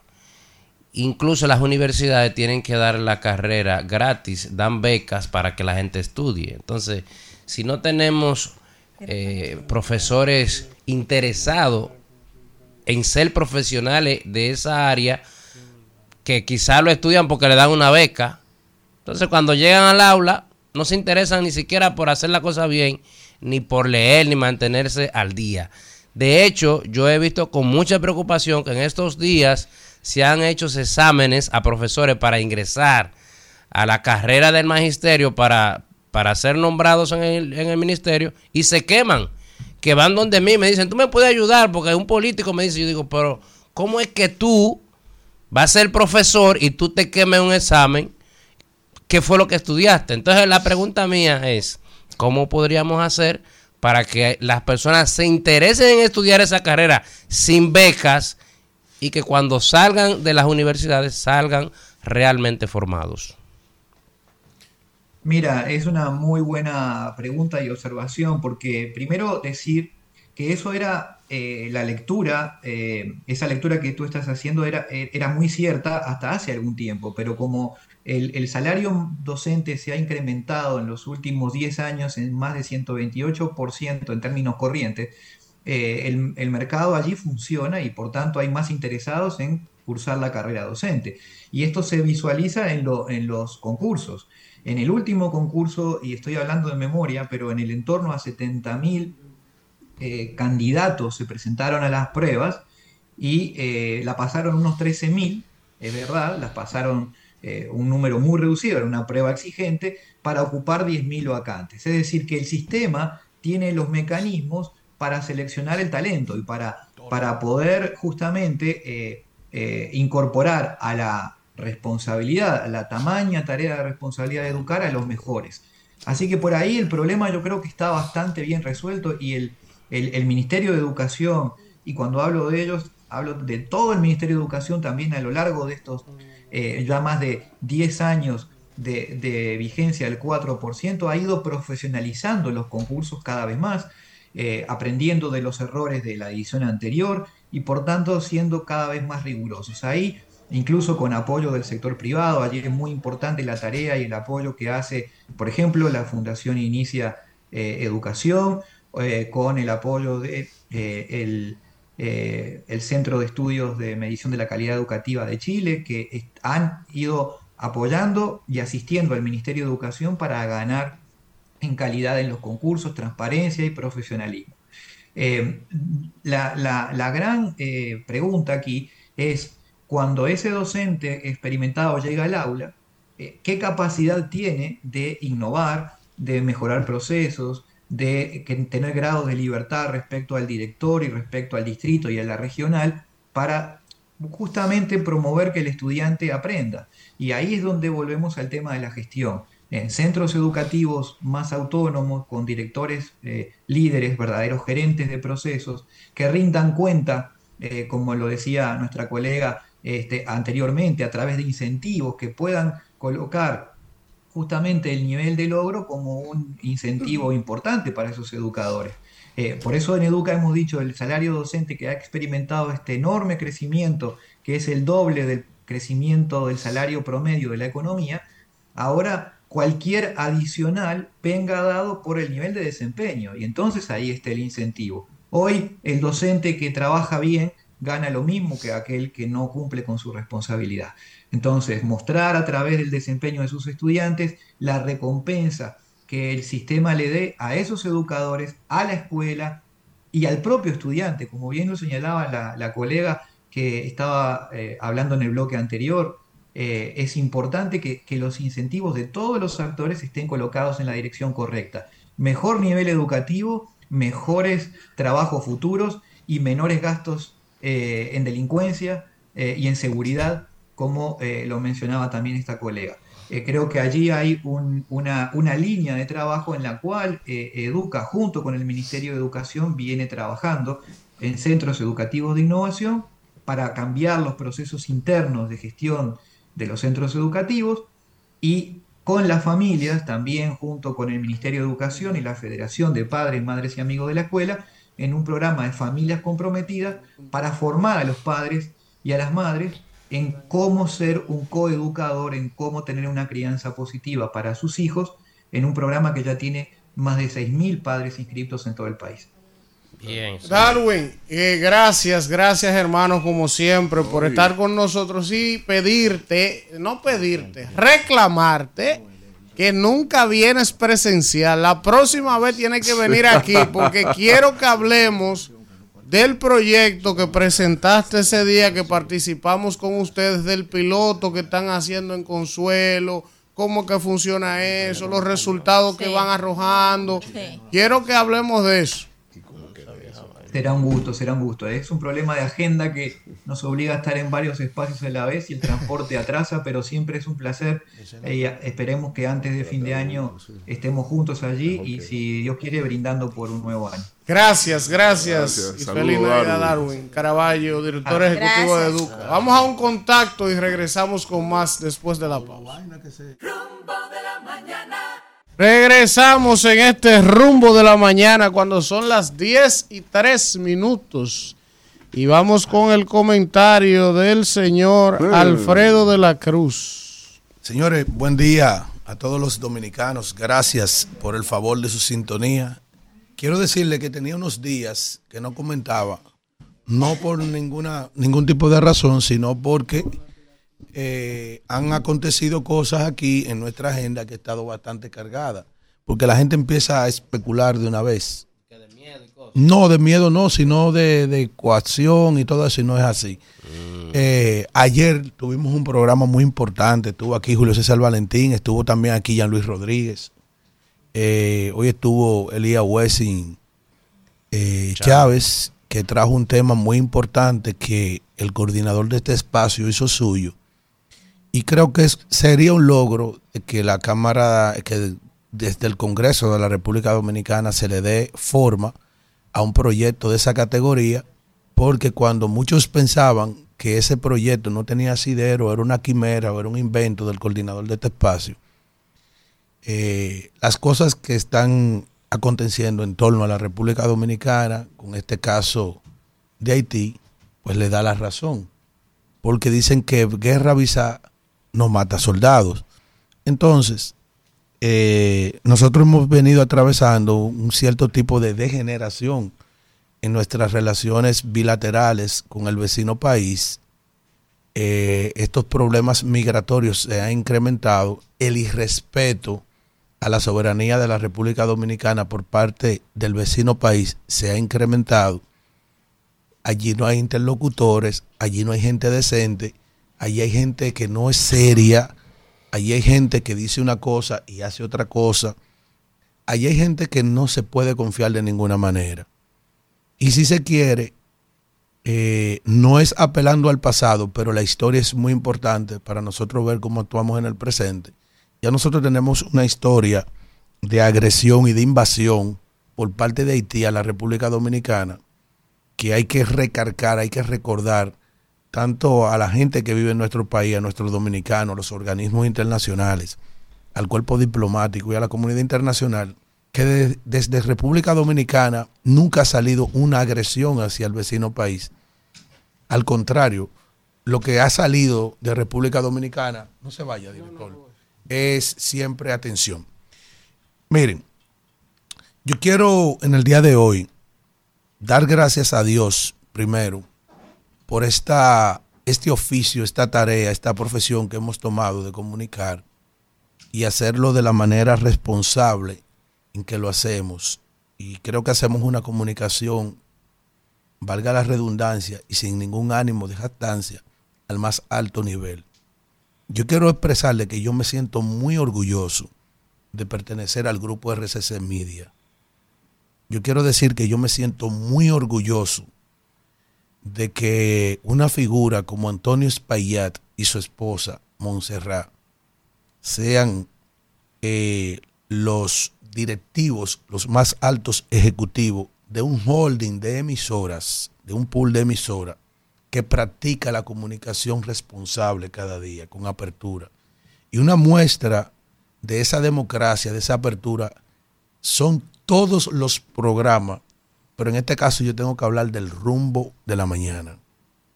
Yo quiero agradecer también al coordinador de este espacio, que es como mi hermano, pero no como mi hermano desde ahora. Nos une una amistad ancestral más allá de lo laboral, de confianza, del mandato, de una persona que yo menciono en voces, que se llama la mano invisible, que esa persona es como el Padre nuestro, la guía nuestra en esta tarea, es quien nos calibra, es el que nos equilibra a nosotros cuando tenemos situaciones difíciles, porque la comunicación responsable y en este nivel, en estas grandes ligas, no es una tarea fácil. No es una tarea fácil. Y yo quiero agradecerle a mis compañeros también que comparten conmigo en este staff.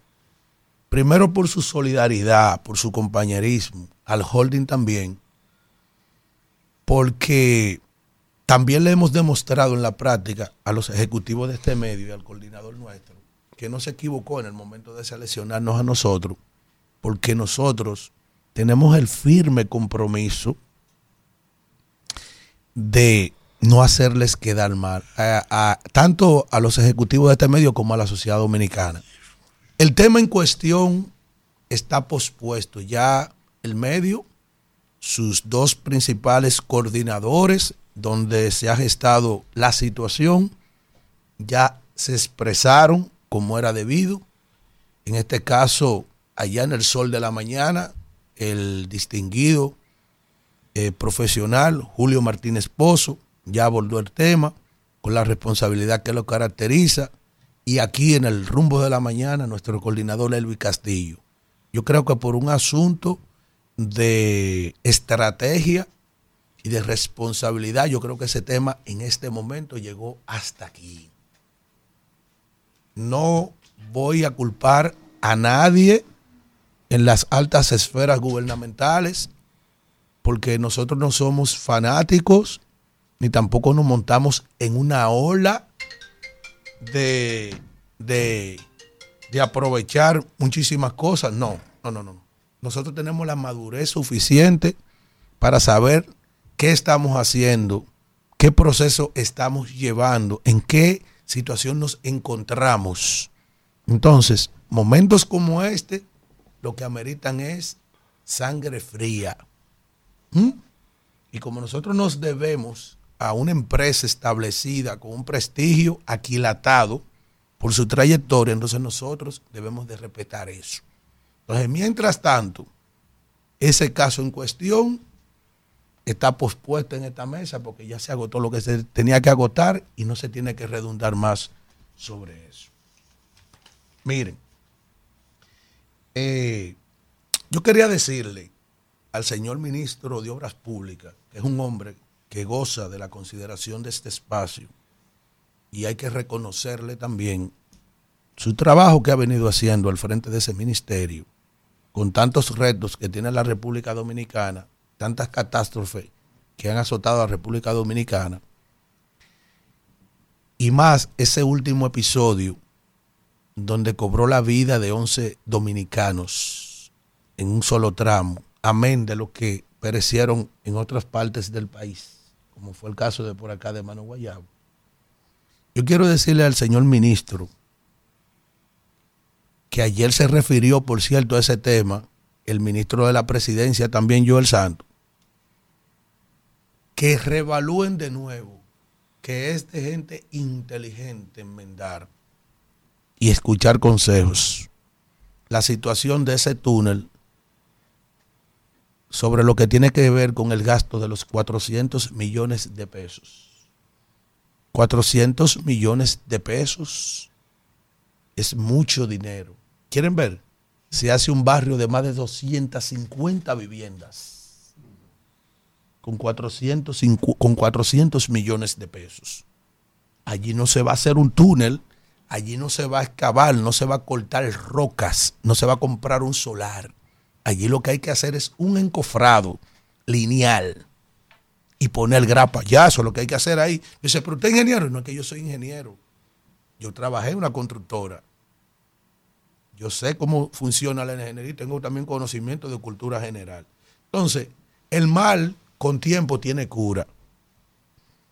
Han tenido que dar respuesta porque en la sociedad dominicana no ha caído bien y hay sectores con conocimientos técnicos de ingeniería que saben que la suma de 400 millones de pesos por el trabajo que hay que hacer allí, donde no hay que excavar, donde no hay que hacer un gran movimiento, donde no hay que hacer otro túnel, es muy elevada.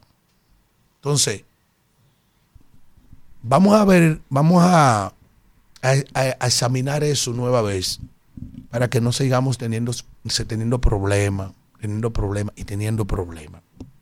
Finalmente, para darle la oportunidad a la gente que hable, el tema de las encuestadoras se ha apoderado de la opinión pública en estos últimos días. La mayoría de las encuestadoras tienen puntos en común, que es lo que yo he resaltado y le he dicho a la oposición que se concentren más allá de la puntuación electoral que le dan a cada uno de los líderes de los partidos. ¿Cuál es el punto en común? O las tres señalan que los principales problemas de los dominicanos en esas muestras, de 1.200 muestras, debidamente segmentadas y estratificadas, todas confluyen de que el principal problema es en el país la inflación, que dice el Banco Central que se ha reducido o que se ha detenido. Y que yo en otras ocasiones he dicho que un avión se estabiliza a 33 mil pies de altura. Es decir, tú no me puedes decir que tú me has parado algo, como que tú me has regalado algo, me has beneficiado en algo. Es que tú, una botella de agua que costaba 10, tú me la tienes en 50, tú paraste que suba el precio del agua, pero sigue estando en 50, en desproporción. Es para que lo entienda la gente y lo dijera. ¿Entendió? Es que el gobernador del Banco Central acaba de decir que el crecimiento de este año fue 2.5, eso es una vergüenza para lo que ha sido la historia del crecimiento de la República Dominicana y en años que se entienden corresponden a la recuperación luego de la pandemia. ¿Tú sabes lo que estamos diciendo? Que se redujo a más de la mitad la producción de bienes y servicios de la República Dominicana, que es donde están los indicadores de crecimiento en el país. Eso quiere decir que la industria, el comercio, las inversiones se redujeron en el país. Esa es la olla que ustedes ven que hay en la calle. ¿Qué dicen esas tres esas encuestadoras en qué confluyen? Que el problema de la delincuencia es uno de los principales problemas más acuciantes del país y también el desempleo y también el de los servicios que se han deteriorado. Ajá.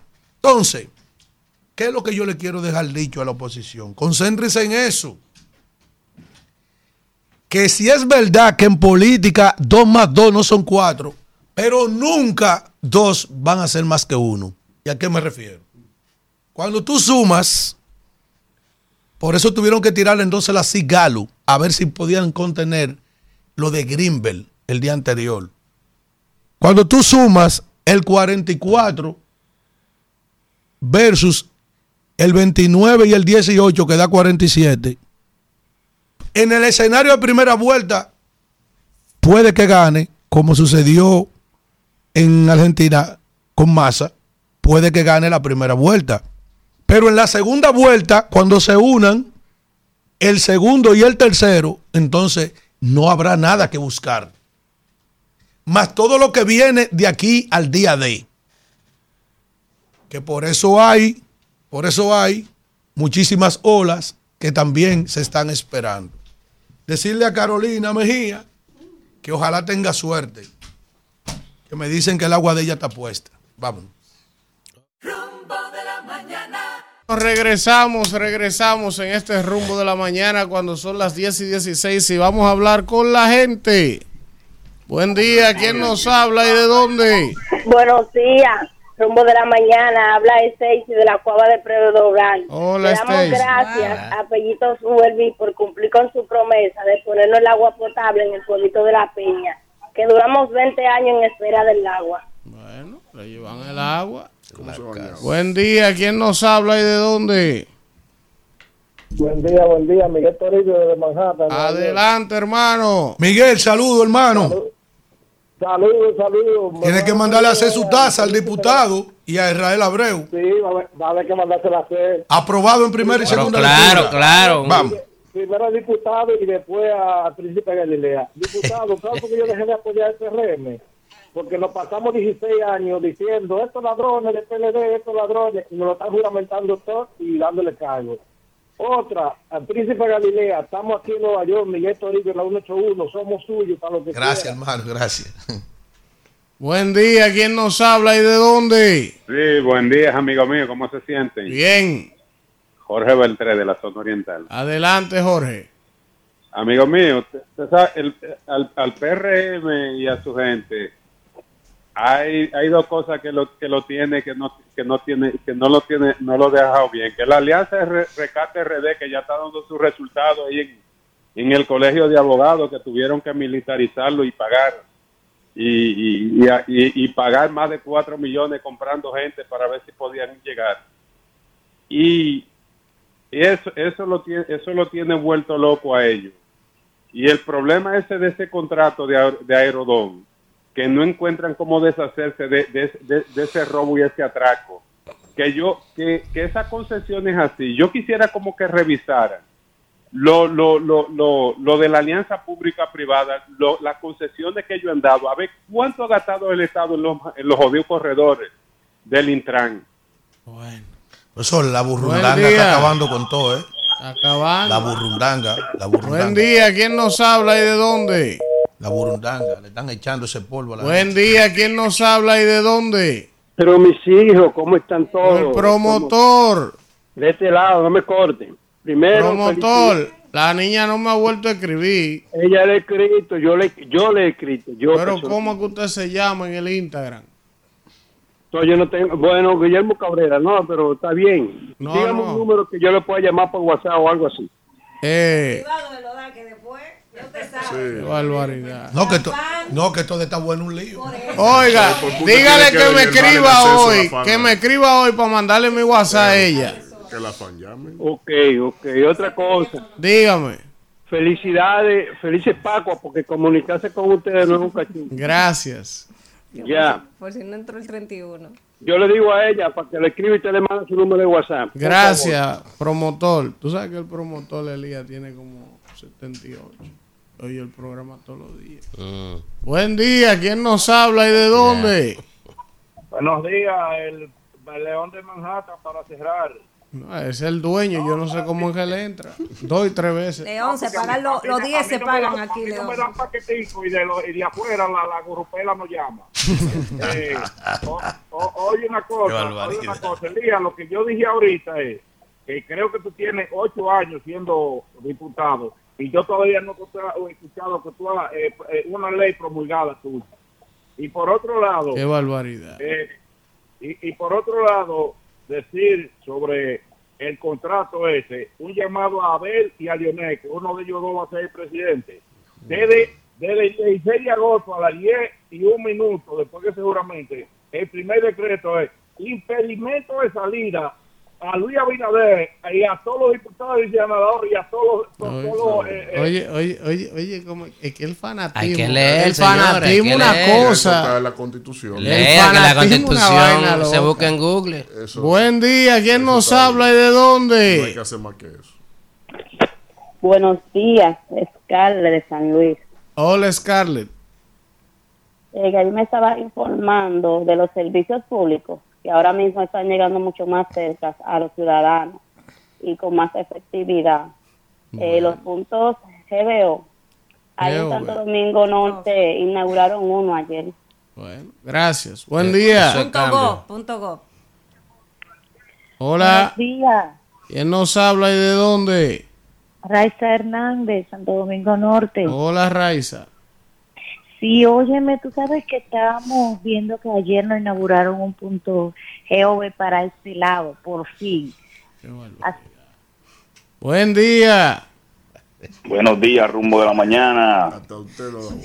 Sí, ¿quién nos habla y de dónde? Te hablo Antonio Félix desde Santo Domingo Este. Adelante, de. Antonio.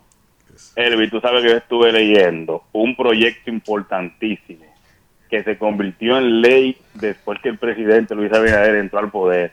Y eso es muy beneficioso porque va a beneficiar de manera directa a todas aquellas personas discapacitadas que estén asociadas a la ARS, donde ya van a poder solicitar silla de ruedas que necesiten, algunas muletas que le haga falta, algunos coches para niños con discapacidad. Y eso es muy importante porque estas son personas que necesitan Lo grande es que él está diciendo eso y se supone que las ARS debieran promover eso para que la gente sepa que tiene esos derechos adquiridos. Nadie dice nada. Para que el que necesite la silla ni se entere ni pase por ahí a buscarla. ¿No sabes lo que es? Es un país del diablo, eh. Buen día, ¿quién nos habla y de dónde? Buenos días, rumboso. Habla Ana de Palmarejo. Hola, Ana. Elvin, pero yo veo que la oposición nada más vive hablando. Pero cuando ellos pudieron hacer, no hicieron nada. No le diga nada. Señores, gracias por haber estado con nosotros. Mañana, No programa especial, Víctor. Mañana, programa especial desde Santiago, en el arroyo de Gurabo, con nuestro hermano Wellington Arnold. Directo y en vivo. Para ver un proyecto de alto impacto social que ha hecho el gobierno, que es positivo, porque aquí se dice lo bueno y lo malo. Así que ¿Cuáles son los feos? eh, mañana desde Santiago en vivo, el rumbo de la mañana, Hay- hay dos, desde tres el arroyo de Gurabo, si Dios lo permite. Así Cuídense. Rumba 98.5, una emisora RCC Media.